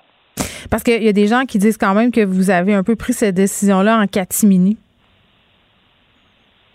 Je ne sais pas qu'est-ce qu'il fallait que, qu'est-ce qu'il, à quoi il s'attendait exactement. Euh, mais comme je vous dis, ce n'est pas un changement majeur, selon moi, dans, notre, dans nos orientations. C'est vraiment euh, un, travail qu'on, veut faire euh, en équipe. Et je trouvais que le fait d'avoir une équipe en, silo là, ne, nous, ne nous aidait pas avec toute la, réorganisation mm. qu'on veut faire dans, l'accessibilité des services en santé mentale. Bien, puis ça, je, l'entends bien, puis je le vois que vous êtes sincèrement préoccupé par la question de la santé mentale, puis vous avez euh, pris plein de décisions en ce sens-là, vous êtes montré particulièrement compréhensif puis proactif. Donc, je veux juste, j'aimerais ça, juste qu'on essaye d'expliquer en quoi ça n'aura pas de répercussions et en quoi, en fait, euh, les personnes vont avoir accès aux services, parce que, tu sais, vous comprenez que quand on n'est pas dans le milieu de la santé mentale, M. Carman, qu'on ne suit pas ces dossiers-là nécessairement, mais qu'on est un citoyen qu'on lit les médias, qu'on écoute les points de presse. Là, on lit ça. on lit abolition du centre d'excellence en santé mentale. Là, tu te dis, OK, c'est quoi cette histoire-là? Euh, puis en plus, j'ai envie de vous dire, timing is everything. On s'est parlé de santé mentale la semaine passée. Il y avait, euh, il y avait cette table de concertation transpartisane sur les effets de la pandémie sur la santé mentale des Québécois. Puis là, on annonce ça. Euh, ça fait bizarre. Non, non, je comprends. Mais premièrement, toutes les, tous les membres de l'équipe sont encore là, vont continuer à faire le travail qu'ils faisaient avant. Euh, nous, on avait deux projets que, que je vous ai déjà parlé, le programme québécois pour les troubles mentaux et le mhm. déploiement des aires ouvertes qu'on veut faire, qui sont des changements d'orientation un petit peu par rapport à ce qui avait été prévu euh, par l'ancien gouvernement. Donc, on veut être sûr que ce déploiement se fasse dans, le même, dans la même direction euh, que, ce qu'on, que, ce que, ce que je désire. Et, et c'est pour ça qu'on a préféré rapprocher les équipes du ministère, des mm. décideurs, pour qu'on puisse travailler ensemble. Il n'y a, vraiment rien de, de, de, caché ou de fausse coupure. C'est vraiment pour du travail d'équipe. Bon, c'est quoi les prochaines étapes là, parce que c'était justement euh, cette rencontre euh, transpartisane. Euh, qu'est-ce que vous avez retenu de cette rencontre-là? Qu'est-ce qui presse le plus? Qu'est-ce que vous allez faire? Ben, j'attends d'avoir une rencontre avec mes collègues des oppositions pour voir eux quels étaient les principaux points qu'ils ont qu'ils ont soulevés. De mon côté, c'était définitivement certaines populations qui sont plus à risque, chez qui il faut va falloir peut-être intensifier les efforts.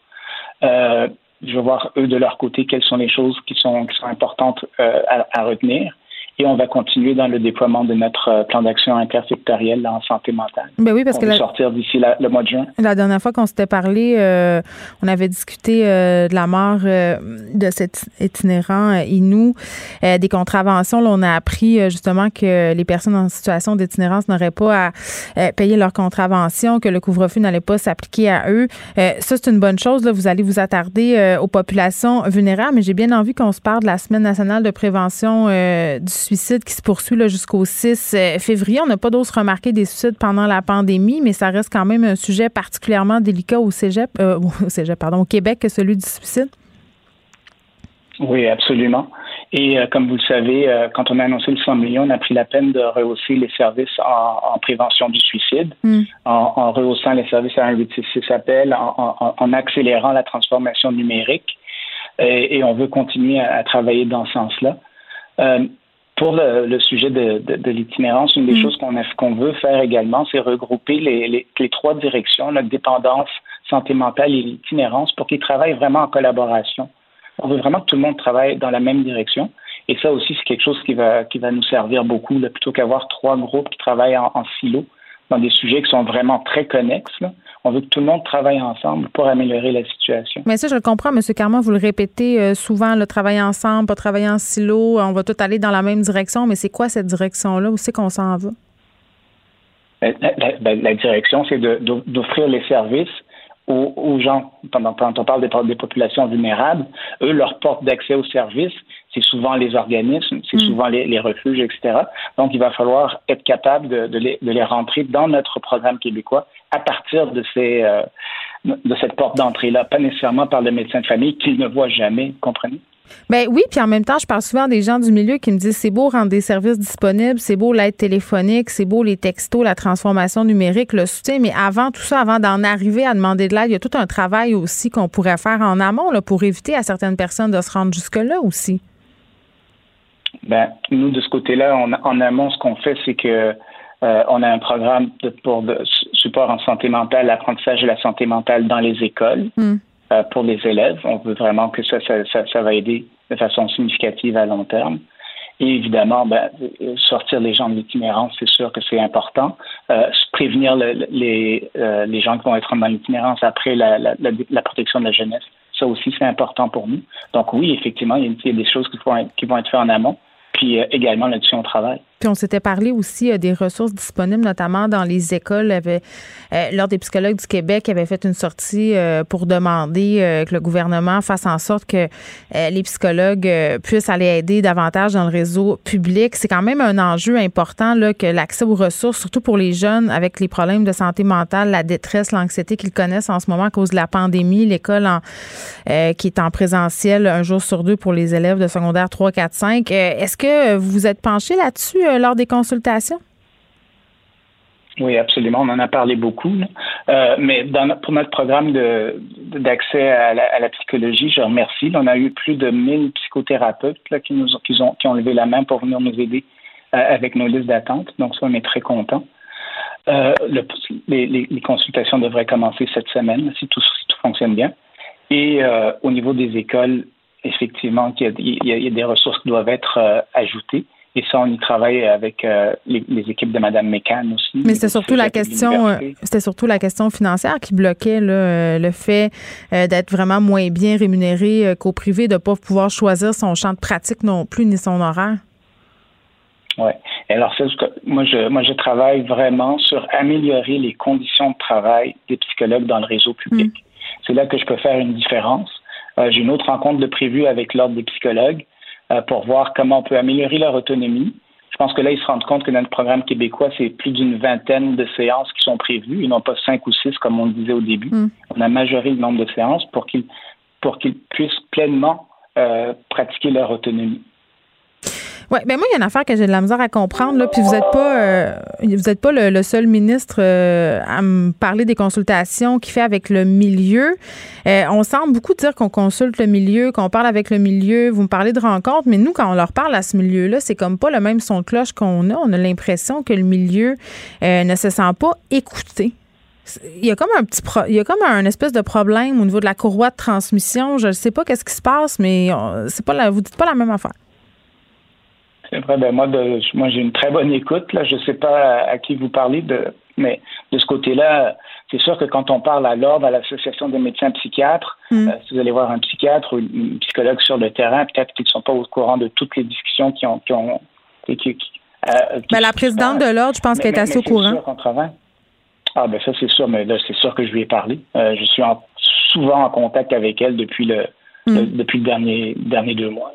Donc les choses vont avancer. Ah, absolument. Et elles sont, elles ont avancé. Elle m'a fourni la liste de noms qu'elle m'avait promis et euh, je, je, on collabore ensemble pour mettre le programme sur pied le plus rapidement possible. Bon, très contente d'entendre ça parce que nous, en entendant, on attend encore euh, euh, d'avoir plus de ressources en santé mentale. Et quand je dis moi, c'est pas moi personnellement, mais je pense que c'est un bon nombre de Québécois qui sont sur des listes d'attente, qui aussi sont hésitants avant d'appeler des ressources et qui, quand voient circuler des nouvelles comme ça, abolition du centre d'excellence en santé mentale, s'inquiètent. Peut-être à tort parce que là, vous venez nous dire là, ce en quoi ça va consister. mais tout de même, ça demeure un sujet qui est préoccupant. Lionel Carman, merci, M. Carman, qui est ministre délégué à la Santé et aux services sociaux. On discutait de la fermeture de ce centre d'excellence en santé mentale qui inquiète plusieurs professionnels de la santé, mais le ministre nous assure euh, que tous ces services seront maintenus. Ça reste à vérifier. On verra tout ça. On aura l'occasion de lui reparler. Geneviève Peterson. Elle réécrit le scénario de l'actualité tous les jours vous écoutez Geneviève Peterson. Cube Radio. On retrouve Madeleine Pilote-Côté. Salut Madeleine. Salut, bon lundi. Bon lundi à toi. Je voulais faire un retour euh, sur le texte que tu publies dans le journal euh, de Montréal, la Cour euh, qui a invalidé des articles de loi discriminatoires pour les personnes trans et non binaires. Oui, je trouvais vraiment important d'en parler puis d'écrire sur ce sujet-là aujourd'hui dans le journal de Montréal et de Québec parce que je trouve que c'est vraiment comme une victoire pour les personnes trans et les personnes euh, non binaires. Puis je trouve que ça donne vraiment comme un bel exemple aussi à nos enfants qu'on peut vraiment être qui on veut dans la vie, puis on peut vraiment euh, un ne pas s'identifier à un genre ou s'identifier aussi à, un genre euh, qui correspond pas nécessairement au sexe qu'on a entre, les deux genres. Ben oui, puis là tu nous parlais de ton filleul Gustave qui a cinq ans. Oui, il y a cinq ans, puis je l'ai appelé tout excité euh, jeudi pour lui annoncer cette nouvelle-là. Puis j'ai dit Gustave, on s'est parlé en vidéoconférence, j'ai dit Gustave, tu as le droit d'être qui tu veux. Il devait pas vraiment comprendre. il devait dire ma tante est un peu est un peu bizarre. Oui, ben il, doit souvent dire ça parce que là, moi, je parle de toujours de l'actualité puis ben des affaires, puis il est très au courant pour un, un petit gars de cinq ans. Et puis, euh, Gustave, il est vraiment allumé sur ces enjeux-là. Par exemple, euh, sa mère lui avait donné un catalogue pour choisir ses cadeaux de Noël pour faire sa liste au, Père Noël. Puis là, ben, il entourait des trucs. Puis il y a eu des belles conversations avec sa mère sur qu'est-ce qui est pour les filles, qu'est-ce qui est pour les gars. Puis sa mère essayait de déconstruire ça un peu. Ouais, ça, c'est toujours un peu euh, délicat parce que même si tu essaies euh, de pas parler vraiment de trucs genrés à la maison puis de juste euh, être, si on veut, là, dès qu'ils dès qu'ils arrivent, les enfants à la garderie ou à l'école, très vite, on les catégorise, les gars, les filles d'un côté, les gars de l'autre, les activités, les intérêts, les déguisements. Donc, ça leur est inculqué un peu malgré nous, bien souvent. Ben oui, veux, veux pas, la société, ben, elle, divise vraiment les, deux genres, les gars, les filles, puis il n'y a pas vraiment de place pour d'autres choses. Puis c'est ça, ben, Gustave, il voit beaucoup d'exemples dans sa classe euh, de maternelle. Il y a des livres pour euh, les petits gars, il y a des livres pour les petites filles. Euh, des fois, ils sont quasiment séparés pour des, des activités. Gustave, il porte les cheveux longs, puis il se fait souvent euh, dire qu'il ressemble à une petite fille. Tu sais, c'est tout ça aussi qui est qui que les enfants remarquent. Puis c'est le fun d'avoir des avec eux, avec elles, pour vraiment euh, essayer de déconstruire ça, parce que je pense qu'en 2021, ben, les normes de genre puis cette espèce de moule-là qui est vraiment euh, serré, là, ben, je pense qu'on peut s'en départir. Mais est-ce que c'est moi où on accepte plus facilement la fluidité de genre euh, qui émane des filles plutôt que des garçons? J'ai comme cette impression-là. Ben, je pense que c'est une bonne impression. Euh, moi, je, suis une fille, fait que je, peux, je le ressens pas vraiment, mais c'est vrai que c'est des choses que je peux remarquer. Puis on peut le voir aussi avec les, les gars. Euh, on leur dit de pas parler de leurs émotions, tout ça. C'est plus difficile pour eux d'aller chercher de l'aide psychologique quand ils vont pas bien. Toutes ces affaires-là. Euh, qui, qui s'apparentent aussi comme aux, au, préjugés mm. de la masculinité toxique et tout. Ça vient vraiment avec des, des désavantages d'être vraiment dans la binarité. Ben oui, puis je pense que c'est important qu'on explique un peu euh, c'est quoi la binarité, puis comment peut-être on peut faire pour s'en libérer, en libérer nos enfants, parce que c'est très lourd, là, puis ça n'a rien à voir avec être trans ou être pas trans, puis avec l'orientation sexuelle, mais c'est des stéréotypes de genre qui ont lieu depuis super longtemps, qui nous enferment dans un carcan. Parfois, c'est correct, parfois, on peut se sentir à l'aise dans certains carcans, mais parfois, ces carcans-là peuvent devenir étouffants, et euh, les enfants ont de la misère à mettre des mots là-dessus, donc j'imagine que quand ils ont l'impression qui peuvent euh, évoluer, puis si on veut, euh, comment je pourrais dire ça, circuler d'un spectre à l'autre des intérêts, de l'apparence et tout ça, euh, tout à coup, on vient de se délivrer d'une affaire qui finalement est inutile.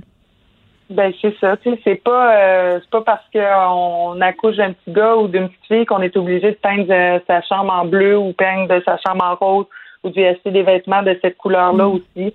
Mais il y a des gens, mais il y, a des gens qui nous écoutent, Madeleine, qui sont en train de se dire, puis je les comprends. Ouais, mais il y a des différences entre les filles et les gars. Oui, il y en a des, différences, ça c'est certain, c'est indéniable. Puis tant mieux pour les gens qui euh, qui qui fit dans ces différences-là. Tu sais, moi, je me considère une fille, ben je trouve que j'ai des caractéristiques de fille, puis ça fonctionne bien pour moi de, de, de me faire appeler une femme. Mais il y en a pour qui, ben, se faire appeler un homme ou se faire appeler une femme, ben, ça fait pas nécessairement, puis ils ont un petit malaise avec ça. Fait que je trouve ça important, moi, pour nos enfants, de leur laisser comme ce choix-là. pas nécessairement de leur laisser le choix, mais de vraiment être euh, de rendre leur questionnement par rapport à leur euh, au sexe qui leur est assigné à la naissance mm. valide, puis d'offrir des espaces sécuritaires pour qu'ils puissent en parler, poser des questions, puis qu'on dise pas t'es une petite fille, t'es une petite fille, euh, faut que tu fasses ça, puis arrête de courir, puis calme-toi parce qu'une petite fille, c'est aller des livres tranquilles. Moi, mais c'est pas tout le monde qui est équipé. Euh, je pense aux profs, aux éducateurs, éducatrices qui sont pas toujours équipés ni dans le désir de répondre à ce questionnement-là. Ouais, mais je pense qu'il faudrait ben, éduquer les gens par rapport à ça. Puis je pense que ça s'en vient, tu sais, des lois comme on a vu, qui ont, les, les, lois qui ont été euh, invalidées jeudi, puis tout l'avancement qu'on a euh, aux yeux du gouvernement par rapport aux personnes trans, aux personnes non binaires. Ben, je pense aussi ça s'inscrit dans, dans cette évolution-là. Puis je pense que ben d'avoir des affaires. Oui, puis Madeleine, souvent, là, je sais pas si tu es d'accord avec moi, d'indiquer le sexe de la personne, là, il y a plein d'occasions ou de formulaires où c'est juste pas nécessaire. Ben, c'est pas nécessaire. Puis là, ben, il va y avoir une autre option. On ne sait pas encore c'est laquelle. Là. Ça va être à la discussion du législateur parce qu'ils mhm. ont jusqu'au 31 euh, décembre 2021 pour vraiment appliquer ce qui a été décidé en cours jeudi. Mais euh, il va y avoir une autre option. Là. Fait que sur les mhm. certificats, on va pas nécessairement être identifié homme ou femme. On va pouvoir avoir une troisième option. Bon, je voulais qu'on se parle euh, brièvement. Chaque semaine, le Journal de Montréal fait une collaboration avec la firme Léger. différents sondages sur des sujets qui touchent les gens euh, bon, c'est une espèce de baromètre. Et là, cette semaine, on demandait au, on demandait au monde c'est quoi l'activité qu'on aurait le plus hâte de faire lorsque la pandémie euh, de COVID-19 sera terminée. Euh, J'étais surprise quand même du résultat, mais c'est peut-être moi qui avais mal compris la notion de départ. Là, à 40 c'était passer du temps avec ma famille, mais je c'est pas la famille immédiate, c'est pas la bulle, c'est la famille élargie. Oui, c'est ça. C'est celle qu'on n'a pas pu voir à Noël. J'étais là, ben voyons, on a assez passé de temps avec notre famille enfermée, là. On peut avoir un break? Mais je comprends que c'est la famille élargie. Ben oui, puis pour les personnes toutes seules, moi je suis chanceuse parce que j'ai le droit de voir une personne seule, puis ma mère habite toute seule. Donc Ah, on, fait on que a tu peux la voir.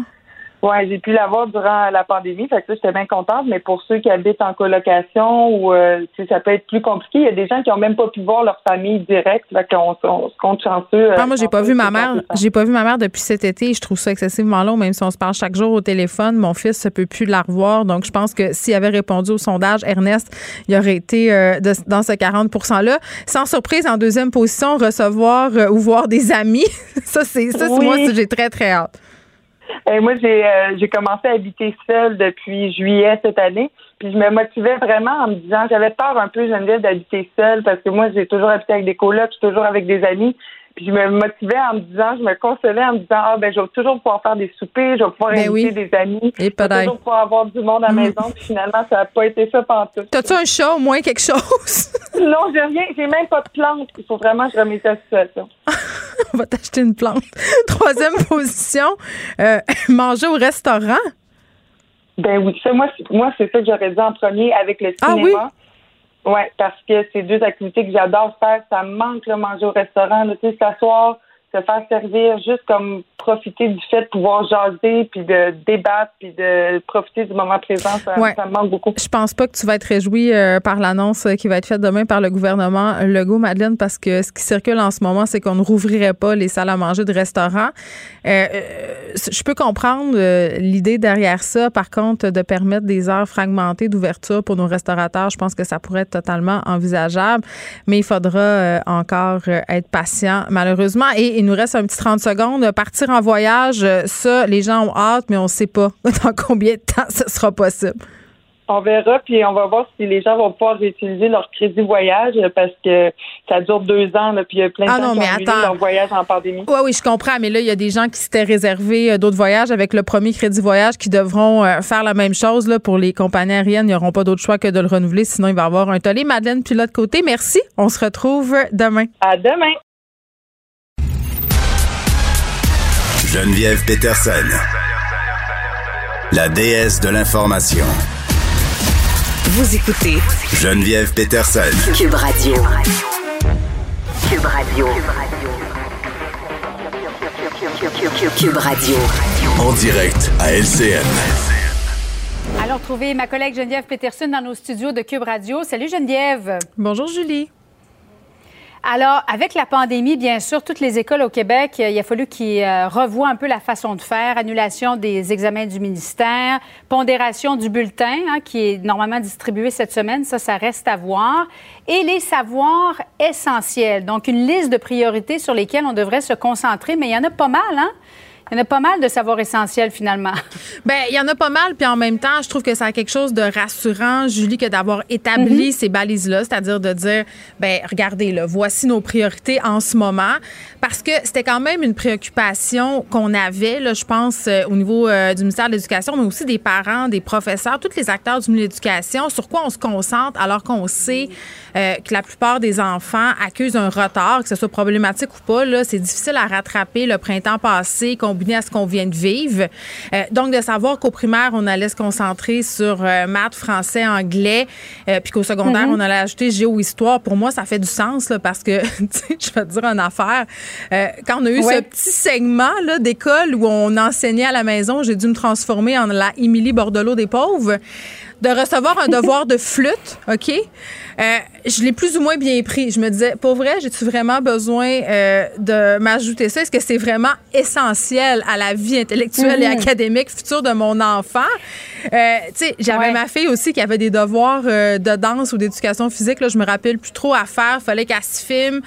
Euh, Puis, tu sais, euh, ça me faisait, en tout cas, ça me tombait sur le gros nerf dans le contexte. Ceci dit, tu sais, après avoir passé. En même temps, c'est un peu la motivation pour certains de, de rester à l'école. L'art, l'éducation physique, la musique. Ben, c'est exactement ça. Parce que si je me euh, Mm. reporte à mon époque, euh, si tu m'avais dit, écoute, Geneviève, tu vas aller t'asseoir à longueur de journée à faire des maths, du français, de l'anglais, pour moi, histoire géo, c'était déjà un baume sur mes plaies. Là, je pense que j'aurais trouvé le temps bien long. Puis c'est vrai pour des enfants qui ont moins de facilité à l'école euh, ou qui ont des Mhm. intérêts autres. le cours d'éducation physique, le cours de musique, c'est peut-être quelque chose qui raccroche parce qu'on a eu peur du décrochage aussi. Il faut pas que l'école, ça devienne juste plate. Ça, c'est une chose. Puis il y a un léger détail aussi auquel on n'a pas pensé. Euh, et moi, euh, c'est une intervenante que j'ai fait la semaine passée à l'émission qui me l'a fait penser. Euh, L'éducation sexuelle. Tu sais, on a eu toutes sortes de discussions là, sur le sexting, sur OK, nos ados consomment des écrans, ils vont aller regarder de la porno. Là, les enseignants qui devaient déjà assurer ça, là, ce qui était déjà pas l'idéal, devaient passer ça dans leur matière. Là, on s'entend que ça fait pas partie des savoirs essentiels. C'est pas dans la liste. ça. Alors que ça devrait l'être. Ben, Ben oui, Mais ben- est-ce que c'est au détriment de matières peut-être plus importantes comme le français, mathématiques, histoire? Ben, je sais pas. Tu sais, toi, toi, je sais que tu as une ado chez toi. Là. Euh, moi, il n'est pas encore ado, il y a deux ans et demi, là, mais peut-être qu'effectivement, la sexualité, c'est aussi important de, de, de l'apprendre également à l'école. Ben là, j'ai envie de te dire euh, que peut-être qu'en ce moment, même si c'est pas tous les parents qui sont à l'aise, on doit faire notre petit bout de chemin Ouais. parce que, euh, c'est utopique de penser qu'en ce moment, on peut offrir euh, le même éventail académique à l'école. Il faut vraiment se concentrer, à mon sens, sur les matières essentielles que sont les maths, le français, l'anglais, l'histoire, la géo. Puis même encore là, euh, moi, l'histoire, la géo, peut-être que je balancerais ça chez le bonhomme pour deux, trois mois, là, euh, pour se concentrer sur maths, français, anglais parce que, tu sais, un petit retard en maths, là, ça peut te suivre là, des années. Là. Si tu acquiers Mhm. mal certaines notions, là, je pense entre autres addition, soustraction, multiplication primaire, si tu maîtrises pas ça en secondaire 1, ça va te suivre toute ta vie. Euh, c'est dommage, mais c'est ça. Fait que c'est peut-être. Là, je veux pas en rajouter encore plus dans le cours des parents. C'est pas ça. Là. Je vous dis pas d'enseigner la géo, l'histoire à vos enfants puis l'éducation sexuelle, mais il y a un petit bout qu'il va Mhm. falloir aller rattraper quelque part. Je sais pas ça va être où ce quelque part là. J'ai bien l'impression que ça va être dans ma ouais. cour dans pas long. Hey, mais Geneviève, le premier bulletin, là, euh, si je ne m'abuse, c'est cette semaine, euh, vendredi 5 février. Est-ce que toi, ça t'inquiète, étant donné que c'est le premier bulletin de l'année Euh, et on est au- déjà rendu au mois de février? Ben, ça m'inquiète pas dans le sens où je pense que si tu connais ton enfant, tu sais environ de quoi ça va avoir l'air le bulletin. Puis les profs, quand même, là, entretiennent une communication quand même assez précise avec les parents des élèves. Est-ce que ça m'inquiète? Oui, par rapport à la pondération, mais surtout par rapport à la motivation. Julie, imagine-toi un enfant qui se plante là, là. Il se plante là. Normalement, tu as quatre Ouais. bulletins pour te refaire, pour euh, te rattraper. Là, tu n'en auras qu'un seul. Je pense que ça pourrait être le clou dans le cercueil de bien euh, des personnes qui se posaient la question par rapport à leur secondaire. Je finis-tu, je finis-tu pas? Et ça, ça serait excessivement dommageable. Il faudrait pas que ça soit ça. Et, oui, effectivement. Alors, j'ai hâte de voir, puisque la pondération, elle n'est toujours pas connue. Merci beaucoup, Geneviève. Bon, bon après-midi à toi. Merci à toi. Joignez-vous à la discussion. Appelez ou textez le 187 Cube Radio 1877 827 2346. L'armée birmane qui a organisé un coup d'État lundi arrêtant la chef de facto du gouvernement civil Aung San Suu Kyi. Hey, vous excuserez mon accent que l'expert suivant va pouvoir sans doute corriger. On en parle avec Yann Roche, qui est professeur au département de géographie de l'UQAM, membre associé de la chaire Raoul Dandurand. Monsieur Roche, bonjour. Bonjour.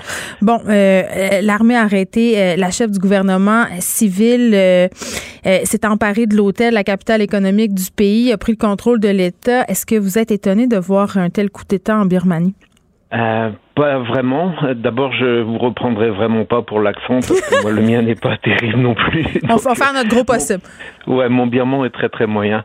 Euh, plus sérieusement, non, c'était pas surprenant, même si on parle pas beaucoup de la Birmanie euh, de ce temps-ci, euh, et même euh, très régulièrement, c'est un pays dont qui fait vraiment pas la une des, des journaux. Mais après les élections de novembre, les élections législatives de novembre, il y a eu des accusations de la part de l'armée de fraude électorale massive. Ça nous rappelle quelque chose, et c'est quelque chose qui, euh, on se doutait. Il y avait à la fin du mois de janvier, il y avait déjà plusieurs euh, observateurs internationaux qui commençaient très sérieusement, y compris en Sang Suu Kyi, à s'inquiéter du fait que l'armée allait sans doute agir. Bon, puisque la géographie fait partie de la liste des savoirs universels là, du gouvernement Legault, disons simplement que la Birmanie est en Asie du Sud-Est pour ceux euh, qui se posaient la question. Euh, là, l'armée dit avoir pris le contrôle de l'État suite à des irrégularités lors des législatives euh, de novembre. C'était les deuxièmes élections générales depuis euh, 2011, année de la dissolution de la junte. C'est un peu ironique de mettre fin à un système démocratique euh, au nom de la démocratie, non? Oui, mais de toute manière, c'est un, ce qui est assez spectaculaire dans le pays et comme dans plusieurs autres pays de la région, c'est que l'armée est déjà très très fortement impliquée dans le dans le processus du euh, politique du pays. Donc euh, ils se sont donné ce droit-là et il n'y a pas grand monde qui va essayer de les de les contredire parce qu'ils mm. ont une puissance que très peu de très peu de personnes peuvent contrer. Et euh, oui, non, c'est effectivement très très ironique, mais c'est une manière aussi de montrer. ça faisait un certain temps qu'ils étaient plus au pouvoir, donc depuis 2011, c'est une manière de montrer qu'ils reviennent. Ils sont toujours là. Oui, surtout mm. qu'en plus, ce qui s'est passé en 2015, euh, en 2019, les, en 2020, pardon, les dernières élections, c'était une victoire très très nette de la part du parti d'Aung San Suu Kyi. Et donc, euh, l'armée se trouvait, euh, ils ont toujours, de par la constitution qu'ils ont eux-mêmes mis en place, ils ont toujours un quart des un quart des sièges au, mm. au Parlement qui leur est attribué. Euh, d'office, mais ils avaient peur de voir leur influence diminuer et que donc c'est une manière de taper du poing sur la table. Ben oui, puis là on montre que l'armée est toujours très présente dans la gestion du pays. Euh, juste pour qu'on puisse se démêler un peu, qu'est-ce que vous pouvez nous dire, M. Roche, sur euh, le système politique de la Birmanie? D'ailleurs, on appelle toujours la Birmanie le Myanmar. le gouvernement appelle toujours le pays comme ça. Puis ça, même moi, là, j'étais pas trop sûr de qu'est-ce qu'il fallait dire. Oui, ben vous n'êtes pas la seule. Il y a beaucoup de gens qui sont euh, qui se posent des questions, y compris beaucoup de Birmans, parce que bon, c'est euh, à partir de 89 lorsque euh, l'armée a décidé de faire de, du nom du pays officiellement Myanmar. Mhm. Ils ont mis ça de, de l'avant comme une espèce de manière de d'apposer leur empreinte de manière encore plus nette sur la, la, la marque, l'image de marque politique du pays.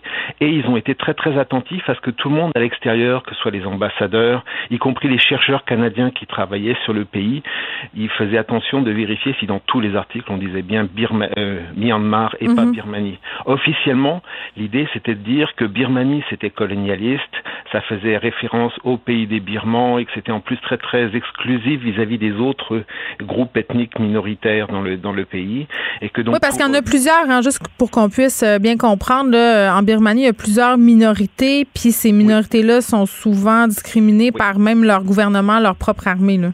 Oui, tout à fait. L'armée est rarement du côté des minorités en général, de toute manière. Mais là, il y, a, il y, a, notamment les Karen, il y a les Shan et il y a aussi les Rohingyas, dont on reparlera un peu plus tard, euh, qui sont un peu à l'origine de la de la chute d'Aung San Suu Kyi du point de vue de de comment dire de l'aspect international, de son image internationale. Mais pour pour en revenir donc à, à l'armée, mmh. officiellement, l'idée était de dire que c'était une décolonisation de leur nom.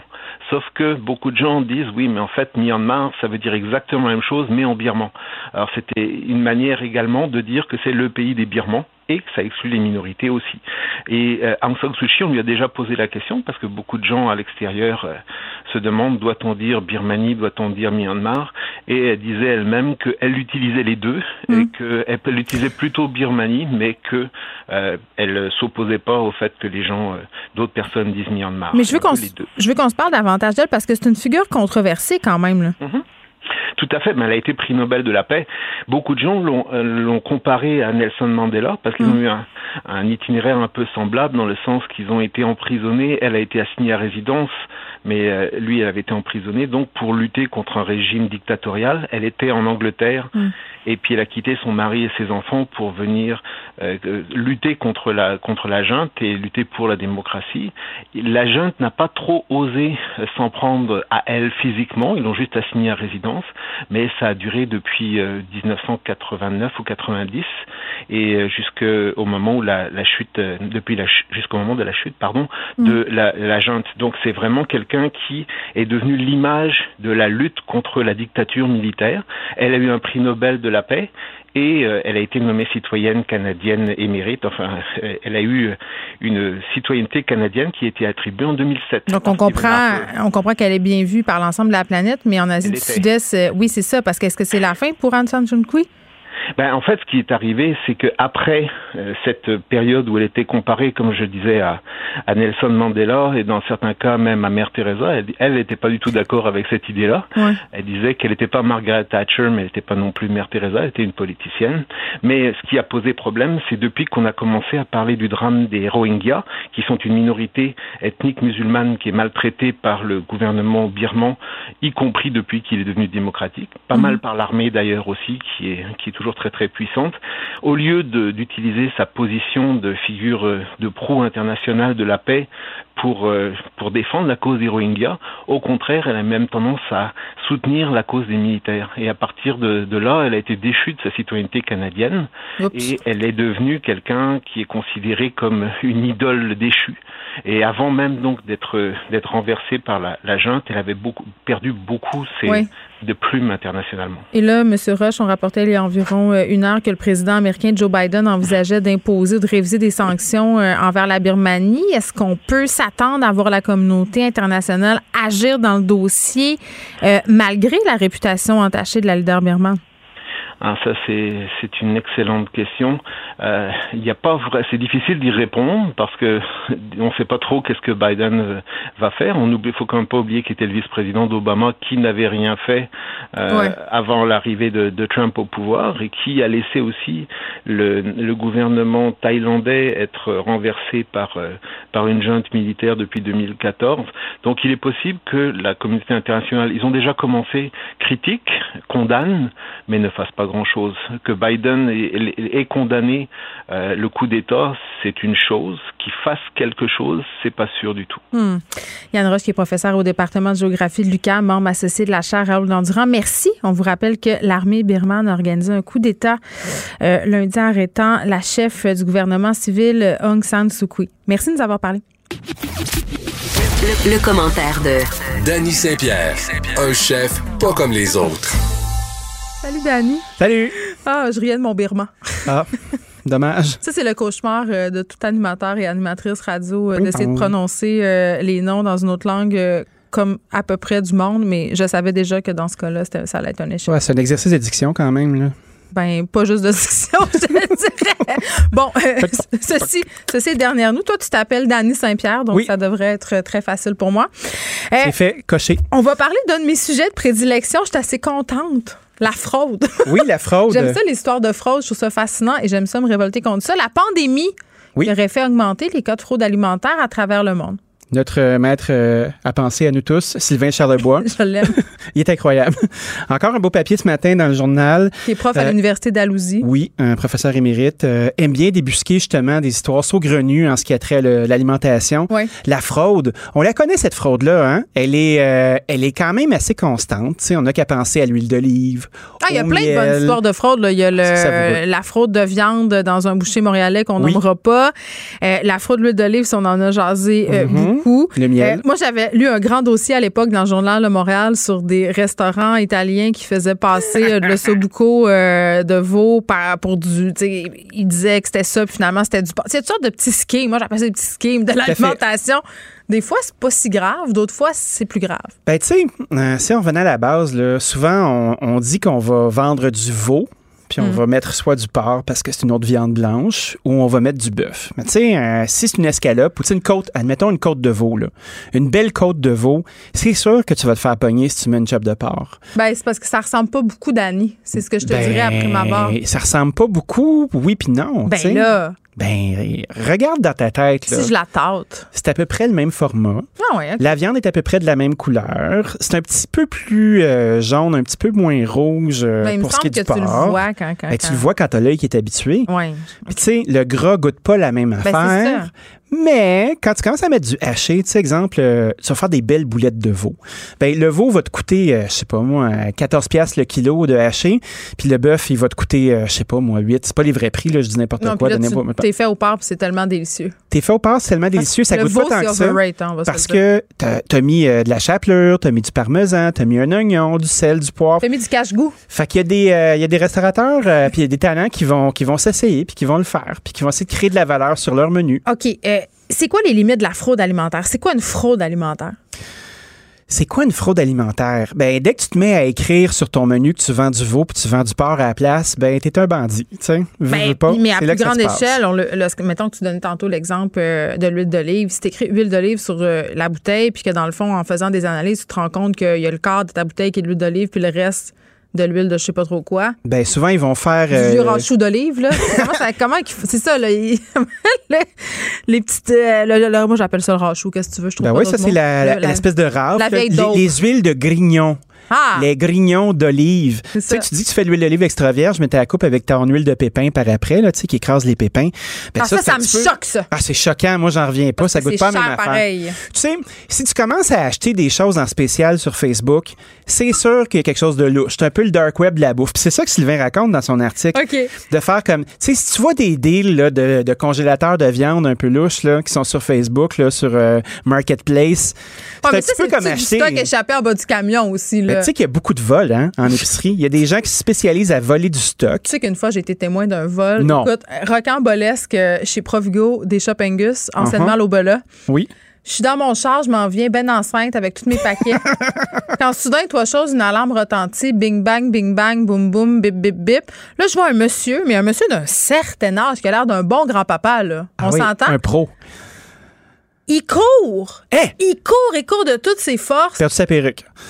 Il perd rien pantoute sauf des parmesans Reggiano. OK? Beaucoup de il vols. court, il a un long manteau et là, tu vois une file de gars, euh, des emballeurs, le gars de service à la clientèle qui court après. Et euh, ils sont quand même assez loin de lui. Et là, à la fin du parcours de course du bon monsieur qui est en fait un, un, un voleur, finalement, Oui. il arrive à son vieux pick-up rouillé, ouvre la porte, cresse tout le parmesan dans le parking et part à belle peine. Ben voyons j'avais là les, les bras pendants, puis je me disais, il y a vraiment des gens qui revendent du parmesan sur le marché noir du fromage. Sidérée. Il y en a énormément. Fait que, tu sais, c'est un peu comme euh, acheter du stock d'une valise de char. Là. Ben, il y a des chances que l'innocuité alimentaire soit pas euh, tout à fait au rendez-vous. Non, ça se peut que ça ait traîné longtemps dans le précieux monde de la salmonelle. Ah, c'est sûr qu'il peut y avoir ça, mais c'est surtout que tu peux pas t'assurer de la provenance. Fait que tu vois, comme en restauration, souvent, on, on essaye d'éviter ces affaires-là. Tu sais, quand quelqu'un qui arrive avec des champignons euh, sauvages, puis euh, qui sent un peu le weed, puis qui fait « Hey, veux-tu m'acheter des chanterelles? » OK, cool. Moi, j'aurais peur d'avoir un petit mal de ventre. il y a plusieurs sortes de champignons auxquels je ferais pas affaire comme ça. Moi, ma viande, j'ai toujours la même source. Puis les restaurateurs qui sont sérieux, ben, courroient pas nécessairement les deals comme ça. Fait que j'inviterais les civils à pas faire ça. Il y a aussi des gens qui vont tricher pour aider. Tu sais, des entreprises qui vont essayer de vouloir garder leurs employés, dégager une certaine marge de profit pour être capable de continuer. C'est un là peu Robin des Bois. Ouais. puis ils vont faire un peu l'escalope de part, puis ils vont se dire, bon, ben, on le fait pour une bonne cause. Ben, moi, je trouve que c'est pas assez d'argent pour être capable de vraiment sauver la patente, donc c'est une excuse un peu molle. Je ne suis pas tout à fait d'accord. Ben oui, puis euh, il y a aussi le fameux jeu de la substitution. Substitution? C'est dur à dire. C'est comme difficile pour M. Legault. C'est- si difficile. Pour la substitution euh, des restaurateurs qui, qui- parce qu'ils n'ont pas accès à certaines denrées, ah, tout à coup, oups, là, ils font une petite substitution. Ouais. Ça, c'est non, ça. C'est non certain. Puis c'est drôle parce qu'il y, a des- il y a des produits, tu sais, exemple, euh, le poisson en filet blanc. Tu Ah, vas là, avoir tu- une là, là, là, là, c'est tu flou, peux te ça. faire avoir longtemps. Exemple, euh, la morue peut facilement ressembler à de l'aigle fin, sauf qu'elle est un petit peu plus ferme, ou à de la goberge. Tu sais, de la goberge, c'est pas juste les strips avec euh, du Ah, c'est rose pas après. le- le- L'affaire qui a l'air de la, tonture, euh, de la tondeuse aux fruits de mer, là, qu'on met dans les de chez nous aux fruits de mer de ma mère. C'est tellement bon. Ta mère. Tu- Comment je peux C'est rester la reine de la substitution. Ben, je sais. C'est de- c'est un formidable Elle a compromis. des techniques, elle La- a, des, elle a des, des secrets. Oui, mais de l'expérience. Ouais. La, la goberge, c'est un sous-produit d'un poisson qui ressemble beaucoup à la morue, puis qui est vraiment cool en fish and chip, mais qui coûte une fraction du prix. Fait que quand tu commences à regarder ça, il y a le colin aussi. Le colin, c'est la morue des pauvres. Fait que est-ce que tu te mets à. Puis je dis les pauvres, les pauvres d'esprit, là, parce que c'est un, un très, très bon poisson, le colin. On dit hake en anglais. Quand on regarde le monde de la sole, qui est un beau poisson à quatre filets, t'as la sole de Dove qui coûte une Moi, fortune. des traumatismes d'enfance liés à la sole. T'as la euh, plie, hum. t'as le, t'as le cardo. C'est tous des poissons qui se, retran- re- qui se ressemblent étrangement, mais qui n'ont Ouais. pas le même prix. Fait que si tu te mets à dire que tu vends le plus cher puis tu prends le moins cher, c'est un petit peu crossé, tu sais. Ben, pas un petit peu. Un petit peu beaucoup. Ça s'appelle crosser. Il faudrait pas faire ça. Parlant de crosser, il y a des Oui. allégations quand même assez sérieuses euh, contre la chaîne de restaurants Subway. Est-ce que c'est de la fraude alimentaire? Parce que là, il y a un recours collectif qui a été intenté par un amateur de sandwich Subway au poulet rôti. Mhm. Tu sais, euh, Subway, quand même, depuis quelques années, là, sont aux prises avec quelques scandaux. Je dis même Ouais, ce des des- scandales. des scandaux. Ce sont des scandaux. Euh, notamment, se font reprocher euh, que leur pain, euh, c'est l'équivalent d'un isolement à plafond. Là. Mhm. Genre, ça n'a pas grand-chose de du pain. Euh, ça goûte le faume. Et là, euh, bon, elle se fait reprocher de ne pas servir du vrai poulet dans ses sandwichs, un recours collectif qui a été autorisé euh, par la Cour d'appel, mais c'est quand même c'est quand même fou. Là. En février 2017, un article à CBC qui était une analyse universitaire révélant que le poulet de chez Subway, c'était 50% d'ADN de poulet. Le reste, c'était du soya. Mais tu sais, j'ai envie de te dire, Ben, il y a deux affaires là-dedans. Un, est-ce que c'est de la fraude alimentaire? Deux, euh, dans l'industrie du fast-food, mettons ta boulette de viande euh, à ton magasin de burger, les chances pour que ça soit 100% bœuf, sont, c'est rare. Là. Ouais, puis tu sais, on parle de poulet, là. Tu sais, ça, c'est un amalgame. C'est un peu comme si tu faisais une boulette, dans le fond. C'est de la viande hachée Mais qui oui, est un peu lissée. Avec, dans le fond, on est euh, toutes des fraudes. Quand tu fais des boulettes avec de la chapelure, c'est pas 100 pou- c'est pas ça. Ben, hein? Moi, j'ai l'impression qu'il doit y avoir un certain pourcentage de poulet qui doit être là-dedans. Mais si on revenait à la base, là, si on mettait du vrai poulet, euh, il serait sec comme un os. Ce serait vraiment pas agréable. Tu pourrais pas le réchauffer dans le micro-ondes magique qui rend les choses croustillantes, là, dans le turbo-chef. Tu sais si c'est bon dans la gueule. Oui, c'est bon dans la gueule, puis au prix qu'ils vendent, tu sais, à la grosseur de la croquette que t'as. Là, tu viens de mettre le doigt sur l'affaire sur laquelle on devrait s'attarder. Parce que si Mhm. tu veux avoir des vraies affaires dans ton assiette, si tu veux avoir euh, une escalope de veau, si tu veux avoir du vrai poulet quand tu vas dans un- une sandwicherie, ben il va falloir que tu payes le vrai prix. Tout à fait. Puis la vraie patente, des fois, t'es pas habitué de la manger.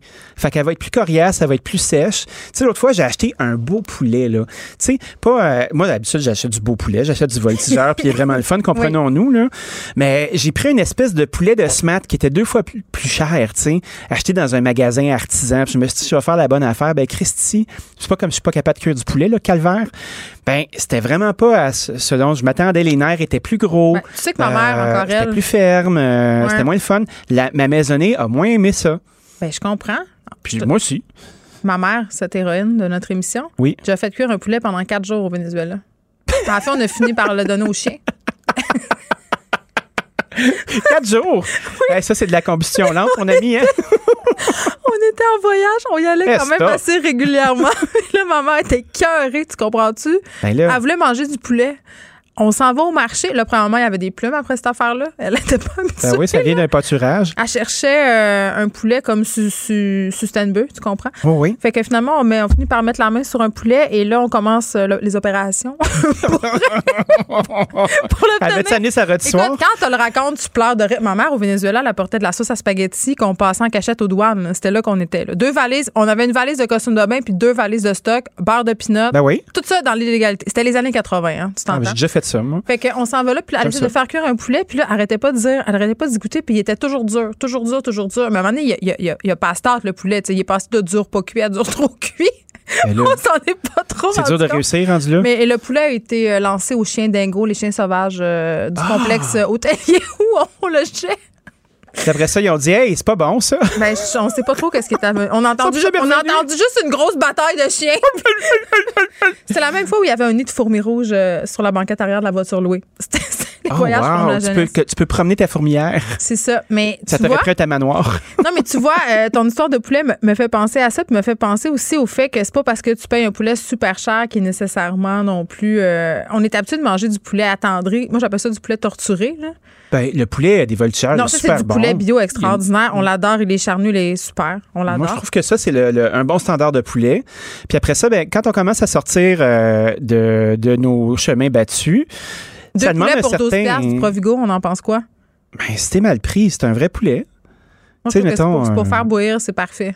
Pour le reste, c'est- c'est. Pour faire de la. Je pense qu'il faut que tu le sais à l'avant. Il faut que tu y remplisses la cavité bien comme il faut euh, d'un bon sel. Oh, redonne-nous ton truc pour le meilleur poulet si facile et si Oh, génialissimo. j'aime ça.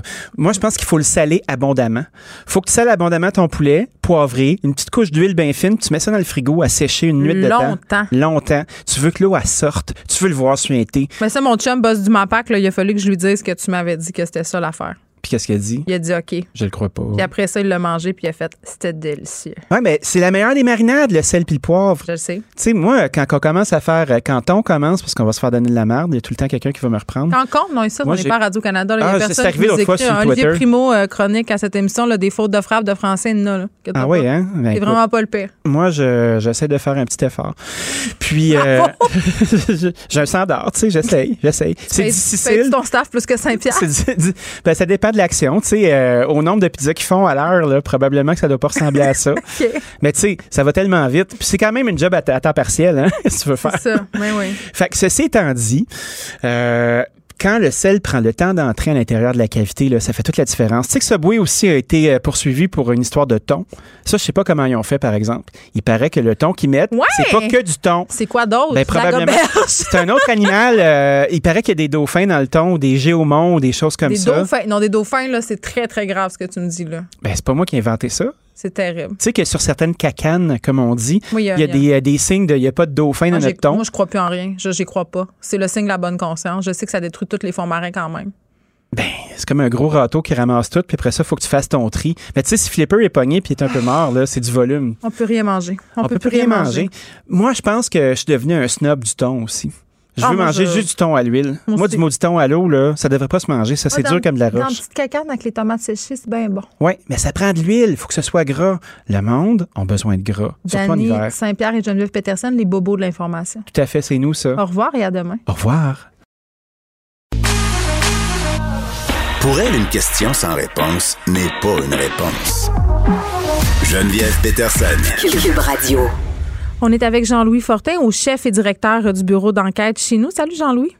Bonjour Geneviève. Ça me tentait de te présenter d'une façon grandiloquente. Ben, je trouve ça très grandiloquent. Directeur du bureau d'enquête. Au grand C'est chef. le terme officiel. Pas obligé d'en rajouter. OK, on se parle d'un sujet euh, plus sérieux maintenant. Euh, un chèque de 2 milliards pour le gouvernement, on le sait, là, afin euh, d'informatiser notre réseau de la santé, le fameux dossier santé. Là, moi, je l'ai attendu, Jean-Louis, pardon, puis j'en ai jamais vu la couleur. Là, on se relance au niveau du gouvernement. Nouveau projet, donc nouveau dollar pour réussir cette fois-ci à informatiser le réseau de la santé. C'est ça. 2 milliards de dollars et 20 ans d'efforts, euh, on se rend compte que ça ne servait à rien. Il y a eu toutes sortes d'initiatives. Ça remonte à loin. Ça remonte à l'époque du- des premières, des balbutiements du Parti libéral à la tête du Québec au début Mhm. des années 2000. Euh, puis après ça, tu avais le ministre Gaétan Barrette qui avait lancé le dossier Santé Québec en 2006. Ça n'a pas fonctionné. Après ça, en 2012, le dossier clinique informatisé, ça n'a pas fonctionné. Le dossier médical électronique en 2011 non plus. Fait que, une sorte d'acronyme, là. Ça pour dire, on pourrait résumer, ça fait 20 ans qu'on tente d'y arriver. Et en pratique, ce que ça donne, c'est qu'encore aujourd'hui, en 2021, tu es chez ton médecin, t'envoies passer un scan, ben là, la, la clinique où tu vas passer le scan n'a pas accès à ton dossier. Après, ton médecin te prescrit un médicament, la pharmacie ne peut pas communiquer avec les informations que le médecin sur toi. Euh, tu vas dans une autre pharmacie parce que tu es en déplacement dans une autre région de la province, ils savent pas t'es qui. Bref, c'est encore le bordel aujourd'hui. Non, mais attends, on va se dire ça en français. Là. On a payé 2 milliards de dollars pour patcher un système parce que c'est vraiment du patchage qu'on a fait. là. Au lieu de faire un système qui communique ensemble, on s'est dit on va essayer de faire, si on veut, des chemins entre les différents secteurs, entre les différents systèmes. On va essayer que ces systèmes-là se parlent. Et évidemment, là, euh, c'était chronique d'une mort annoncée. C'est un échec. Il y a plein de bugs. Ça marche pas parce que c'est ça l'histoire. C'est qu'on on n'a pas fait quelque chose de neuf. On a, on a essayé de faire une espèce de courte pointe informatique. Oui, mais là, tu vas peut-être me trouver cynique. C'est peut-être les années à enquêter. Non, mais je pense que ça va, là. euh, ouais. Il me semble que j'avais entendu exactement le même beau discours en 2006, puis en 2011, puis en 2012. Puis à chaque fois, on nous disait, là, là, cette fois-ci, Ah, c'est la bonne. oui. Donc, là, la CAC nous dit exactement ça. Hein? Mon collègue Nicolas Lachance euh, du bureau d'enquête dit, bon, mais là, on a la solution qu'il faut. On va, on va ni plus ni moins que construire une plateforme euh, euh, québécoise avec un, un nuage là, québécois. C'est tous des beaux mots, là, ça paraît bien. Information Ah oui. nuagique, tout ça, là, ça a l'air technologique puis de fonctionner. Québécois, là. on n'enverra pas ça chez Amazon en Californie ou euh, ça va être chez nous. Ouais, Ça ben, va fonctionner. Puis tous tous les, toutes les composantes du réseau vont, vont communiquer ensemble. Permets-moi d'émettre un certain doute sur le, le réalisme de ce projet-là. Et je comprends qu'on ait plein de bonnes intentions, mais avant d'y parvenir, il y, a- il y a des choses qui sont assez importantes à changer. Entre autres, la fameuse loi d'accès euh, sur, et sur la protection de renseignements personnels. Hein, il y a une loi fédérale et une loi provinciale. Ça, c'est la loi sur la protection des renseignements personnels. C'est ce qui permet à une organisation d'avoir accès euh, par exemple, à ton dossier de santé, à toutes les informations euh, qui peuvent être plus confidentielles, qui concernent chacun des Québécois. Et il va falloir transformer en profondeur cette loi-là avant même qu'on mette sur pied un système qui fonctionne au niveau technique. Il faut que la loi permette aux différentes organisations et entreprises hmm. privées, hein, parce que quand on parle de pharmacie, c'est un peu ça, d'avoir. Ben là, c'est là où moi je débarque, euh, Jean-Louis. Là, quand j'entendais Fitzgibbon dire en point de presse euh, il y a quelques mois, ben moi je trouve ça une bonne chose qu'on partage l'information euh, des Québécois pour aider à la recherche, à la science. oui, mais non. D'un point de vue ben sécurité et éthique, ça pose plusieurs problèmes. Et, justement, là, c'est même pas commencé ce nouveau projet-là que j'y vois déjà un gros problème. D'un côté, tu as une orientation politique c'est-à-dire le ministre Fitzgibbon, donc la CAC, le gouvernement, le, parti au pouvoir présentement, qui dit oui, oui, c'est une bonne idée de partager ces données-là, de les vendre. Et d'un autre côté, tu as le sous-ministre, donc le, haut fonctionnaire, le responsable de ça, qui nous dit noir sur blanc, non, il n'est pas question de faire de, de, partager ces données-là. Euh, on va, on va pas, on n'est pas intéressé à, vendre les données des, Québécois. Qui, qui va avoir raison? C'est le ministre? Ou c'est le ou c'est le fonctionnaire, le haut fonctionnaire qui, lui, peu importe les changements du gouvernement est là. Fait que d'abord, il commence par s'entendre. Puis l'idée de centraliser les données de santé des Québécois, en théorie, elle est excellente. On s'entend que ça va faciliter la vie à pas mal tout le monde. Mm-hmm. Mais je viendrais de créer une super base de données qui serait tellement attrayante pour malheureusement des fraudeurs, des hackers qui voudraient. Mais on s'est parlé de rançon la semaine passée, là, les, logiciels de rançon qui demandent l'information. Euh, L'Université de Californie qui a été obligée de payer. Imagine si euh, tout à coup quelqu'un pénétrait cette gigabanque de données, ce serait une catastrophe. Et, c'est d'autant plus attrayant au Québec qu'on a un payeur unique. Hein. C'est la Régie d'assurance maladie qui paye pour tous les mm. Québécois. Donc, il y a le dossier de tous les Québécois. Aux États-Unis, par exemple, ce serait beaucoup plus difficile de regrouper l'information de tout le monde parce que tu as toutes sortes de compagnies d'assurance. Mais au Québec, donc, en a un fraudeur mal intentionné, mais assez brillant pour pénétrer dans cette base de données-là, il va avoir des 8,5 millions de Québécois en un clic avec tout ce que tu as de plus confidentiel, de plus personnel hmm. euh, dans ton dossier de santé. Donc, c'est un pensée bien. Je ne dis pas que ce n'est pas une bonne idée, mais il faudra que ça soit conçu de façon extrêmement sécuritaire. Puis il me semble que euh, Desjardins nous disait euh, il y a un an et demi qu'il était parfaitement sécuritaire jusqu'à ce que les données personnelles de potentiellement 4 ou 5 millions de personnes soient compromises. Mais tu sais, les experts en sécurité, ce qu'ils disent, Jean-Louis, disent tous la même chose. Ils disent eh, on aura bien beau faire les systèmes informatiques les plus sécuritaires au monde, on n'est jamais à l'abri. Euh, pardon, d'un employé qui décide de vendre ces données-là, d'ouvrir une brèche, de l'humain finalement.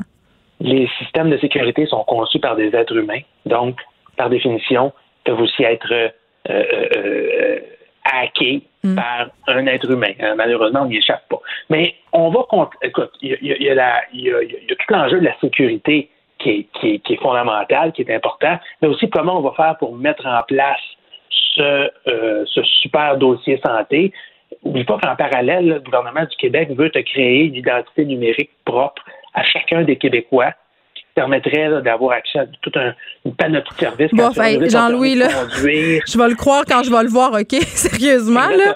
peut-être que dans 5 ans ou dans 10 ans, on reçoit la même chronique, Geneviève. Ouais. Tu vas me demander, ah là, cette fois-ci, c'est la bonne. Oui, c'est ça. Ils ont dit, parce que là, ça nous a coûté 2 milliards, puis ça va nous coûter combien là, pour la suite des choses? Ben là, l'estimation la plus euh, euh, précise, c'est entre 1,5 et 3 milliards. Donc, moi, j'irais ah, avec 3 milliards. c'est ça. J'ai là avec trois, puis peut-être ça va être cinq euh, éventuellement, surtout s'il faut développer notre propre nuage informatique, puis qu'on n'envoie pas ça chez des sous-traitants, mm. que ce soit assez robuste, ça va être, ça va être très cher, assurément. Bon, je veux qu'on revienne un peu euh, sur ce qui s'est passé euh, la semaine dernière. On va ramener ça chez nous, notamment avec la bourse fameuse flambée des actions de l'entreprise GameStop. Là, il y a une entreprise qui se trouve déjà sur la liste noire de l'autorité des marchés financiers qui semble profiter de l'engouement autour justement de ces boursicoteurs amateurs, les gens qui font du, du trade de façon privée pour solliciter les consommateurs en les incitant à investir en bourse.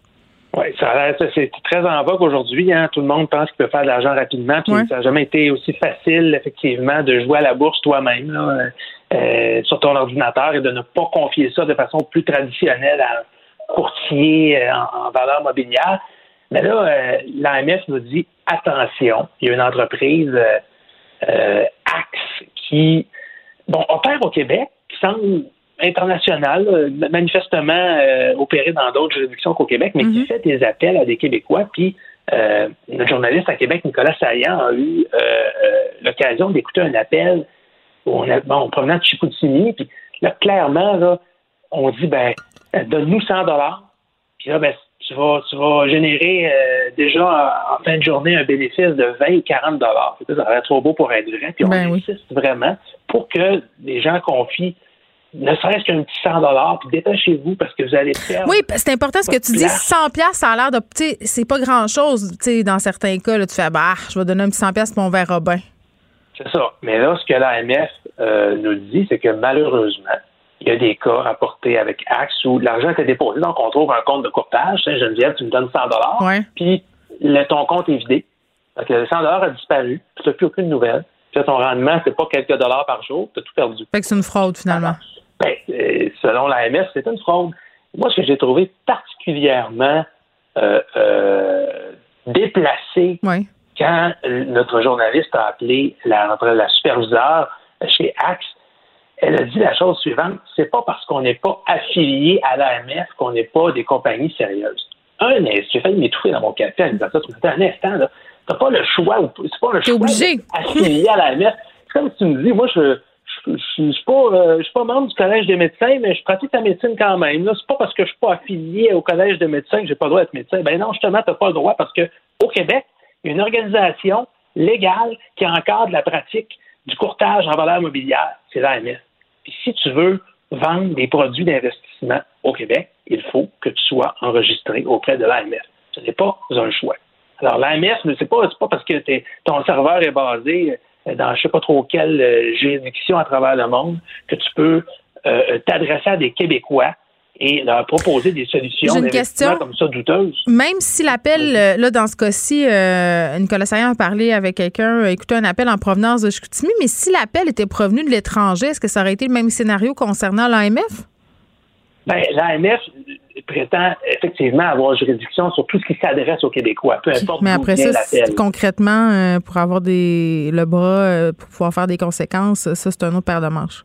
Et voilà, puis c'est de faire appliquer la loi qui est plus compliquée, là, Ouais. parce que puis l'AMF, bon, euh, ils sont, sont pas toujours parfaits, malheureusement, il y a des dossiers où il en échappe, mais je, je ne je ne je suis convaincu que dans ce genre de dossier-là, eux vont tout faire pour faire respecter la loi du Québec, mais souvent ça, ça s'étire pendant des années devant les tribunaux. L'AMF peut éventuellement se créer des ordonnances pour faire fermer une entreprise comme ça qui euh, ferait de la fraude euh, contre les Québécois sans être euh, euh, dûment enregistré, mais, mais ça s'éternise. Puis malheureusement, ben, encore une fois, hein, les victimes, c'est pas les gens souvent qui ont le plus d'instructions au niveau financier, c'est pas les gens les mieux nantis, au contraire. Ah oui. C'est des gens, des fois, situation un peu précaire, hey, euh, donne-moi 100 pièces puis tu vas voir, euh, euh, tu vas te sortir de la Non, c'est merde. terrible. Tu vas- tu vas- effectivement, Jean- tu, tu vas améliorer ta situation, puis c'est de la poudre aux yeux, puis ces gens-là vont perdre tout. Oui, euh, puis on va le redire, quand ça a l'air trop beau pour être vrai, c'est souvent parce que ce l'est. Jean-Louis Fortin, merci, qui est directeur du bureau d'enquête. Plaisir. Geneviève Peterson. Une animatrice pas comme les autres. Cube Radio. Lundi, on est avec Alexandre Moranville-Ouellet. Salut, Alexandre. Salut Geneviève. Et là, on va se donner des petites nouvelles euh, de Q. Oui, ben oui, parce que dans les dernières nouvelles sur la fameuse saga de QAnon, hein, qui a culminé le 6 janvier dernier, on s'en souvient, avec l'assaut du Capitole. Moi, j'ai une première question. Est-ce qu'on attend toujours quelque chose de gros, là? euh, parce qu'on on était dans un délai de 30 jours, là. là. Qu'est-ce qui se passe avec ça? On attend encore. C'est Ben, c'est quoi la date? C'est en mois de mars. Euh, ben là, c'est pas clair. Hein? Pas personne clair. personne s'entend sur la fameuse date de The Storm ou The Awakening, mais tantôt, je t'ai entendu parler, je vais faire une parenthèse, euh, du Myanmar, de la situation, Ouais. du coup d'État qu'il y a eu. Ben, dans les forums euh, de, de, de, de- ou duquel adhèrent les gens de QAnon, il y a beaucoup de gens qui stipulent, qui se disent, ben là, c'est le fameux coup d'État de Storm, mais là, ça arrive au Myanmar au lieu d'arriver aux États-Unis. Comment ça? Parce qu'on se souvient, ça part du fait, eux justifient leur coup d'État militaire en disant, ben, l'armée intervient parce que c'est des élections qui sont frauduleuses. Mais c'est exactement ce que les gens de Q disent. C'est des élections frauduleuses et l'armée va intervenir éventuellement. Donc, ils prennent ça pour un peu, si on veut, la répétition générale avant de Storm aux États-Unis. Très intéressant aujourd'hui de voir ça euh, aller. euh, Mais ils ont vraiment en- beaucoup d'élastiques dans la tête hein, qui tendent pour euh, justifier leur théorie complètement farfelue. Là, toute toute Ça peut se rendre excuse est bonne.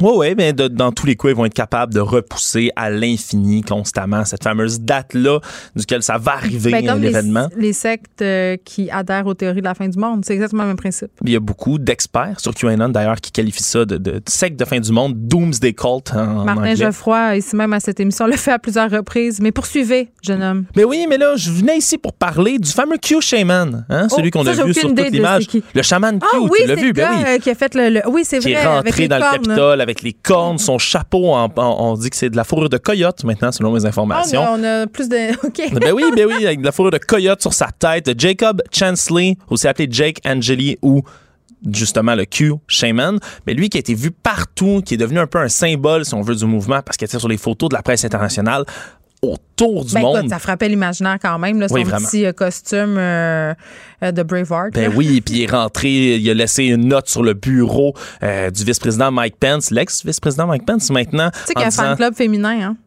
De, de Jake Angeli. De ce, de ce chaman-là. Il y, a, il y a beaucoup de filles qui sont comme, ouais, il est pas pire. OK, mon Dieu, là, là, tu m'apprends quelque chose sur Q que je ne savais Eh pas. oui. Ben voilà, ben cet homme-là de 33 ans, donc qui a laissé une note à- au vice-président Mike Pence, qui a dit la justice s'en vient, qui est maintenant évidemment depuis incarcéré parce qu'il y a d'innombrables images de cet homme-là qui était déjà bien connu. Ouais, qui était déjà bien connu sur le web. Mais là, il semblerait que un mois, un peu moins d'un mois après l'assaut sur le Capitole, mais il se retourne contre Donald Trump et c'est son avocat qui a parlé au public, là, Albert Watkins, qui a dit que son client maintenant se sentait abandonné parce qu'il n'y avait pas eu de pardon présidentiel du président Trump. On sait plusieurs membres de, de- qui avaient fait un- des assauts sur le Capitole, des partisans de Trump, s'attendaient à des pardons miraculeux du président qui signe la Ouais, veille avant de partir toutes sortes de pardons. Ça l'aurait fait mal paraître, Trump. Je pense qu'il a pensé à lui un petit peu avant de penser à l'ange cornu. Oui, exactement. Alors, ben, ce, qui est ce qui devait arriver arriva. Il est un peu frustré, selon son avocat, de ne pas avoir reçu de 10 pardons. Et maintenant, il a, ouais, mais il a euh, motivé maintenant. Il dit qu'il va être prêt à Prêt collaborer quoi? Il est en prison. et à, ven- ouais, mais à venir faire, euh, à venir comparaître devant le Congrès au euh, procès d'impeachment de Donald Trump, son procès de destitution qui doit commencer la semaine prochaine. Une belle personne. Oui, alors maintenant, il dit qu'il est prêt à y aller. Puis euh, son avocat dit c'est important que les sénateurs entendent la voix directement de quelqu'un qui a été endoctriné par Donald Trump. Mais ça, c'est vrai Euh, que c'est pertinent, par Ouais, contre. ben, ben, absolument, absolument. Comme euh, je dis pas ça ironiquement en disant que c'est quand même un beau mouvement. Évidemment, on peut douter quand même là, de, l'honnêteté derrière tout ça. là. Lui qui plaide toujours non coupable à tous les chefs d'accusation contre non, lui dans cette histoire-là. Ça fait très délateur. euh, Je veux avoir euh, une peine amoindrie si- en échange de mon bon savoir. Oui, exact. Et son avocat dit qu'il ne, il reconnaît qu'il y a quand même qu'il y a une certaine culpabilité, une certaine participation dans tout ça, Mais on que ça aurait aidé d'avoir été euh, incité par le président des États-Unis lui-même Ben, d'aller faire euh, ça, j'en l'assaut. doute pas, parce qu'il a quand même cautionné euh, une certaine violence, mais il y a quand même plusieurs euh, adeptes de Q qui, au lendemain euh, de la défaite de Trump, se sont sentis trahis. On a, tu nous as fait écouter une vidéo où une femme pleurait, donc il y a une certaine désillusion, euh, je pense, qui se répand au sein euh, du mouvement. Et bon, Dieu sait si ce petit chaman-là en fait partie, mais il a reviré sa veste de bord. Alexandre, on t'écoute, euh, pardon, dans quelques instants avec Mario Dumont, et nous, on se retrouve demain à 13h.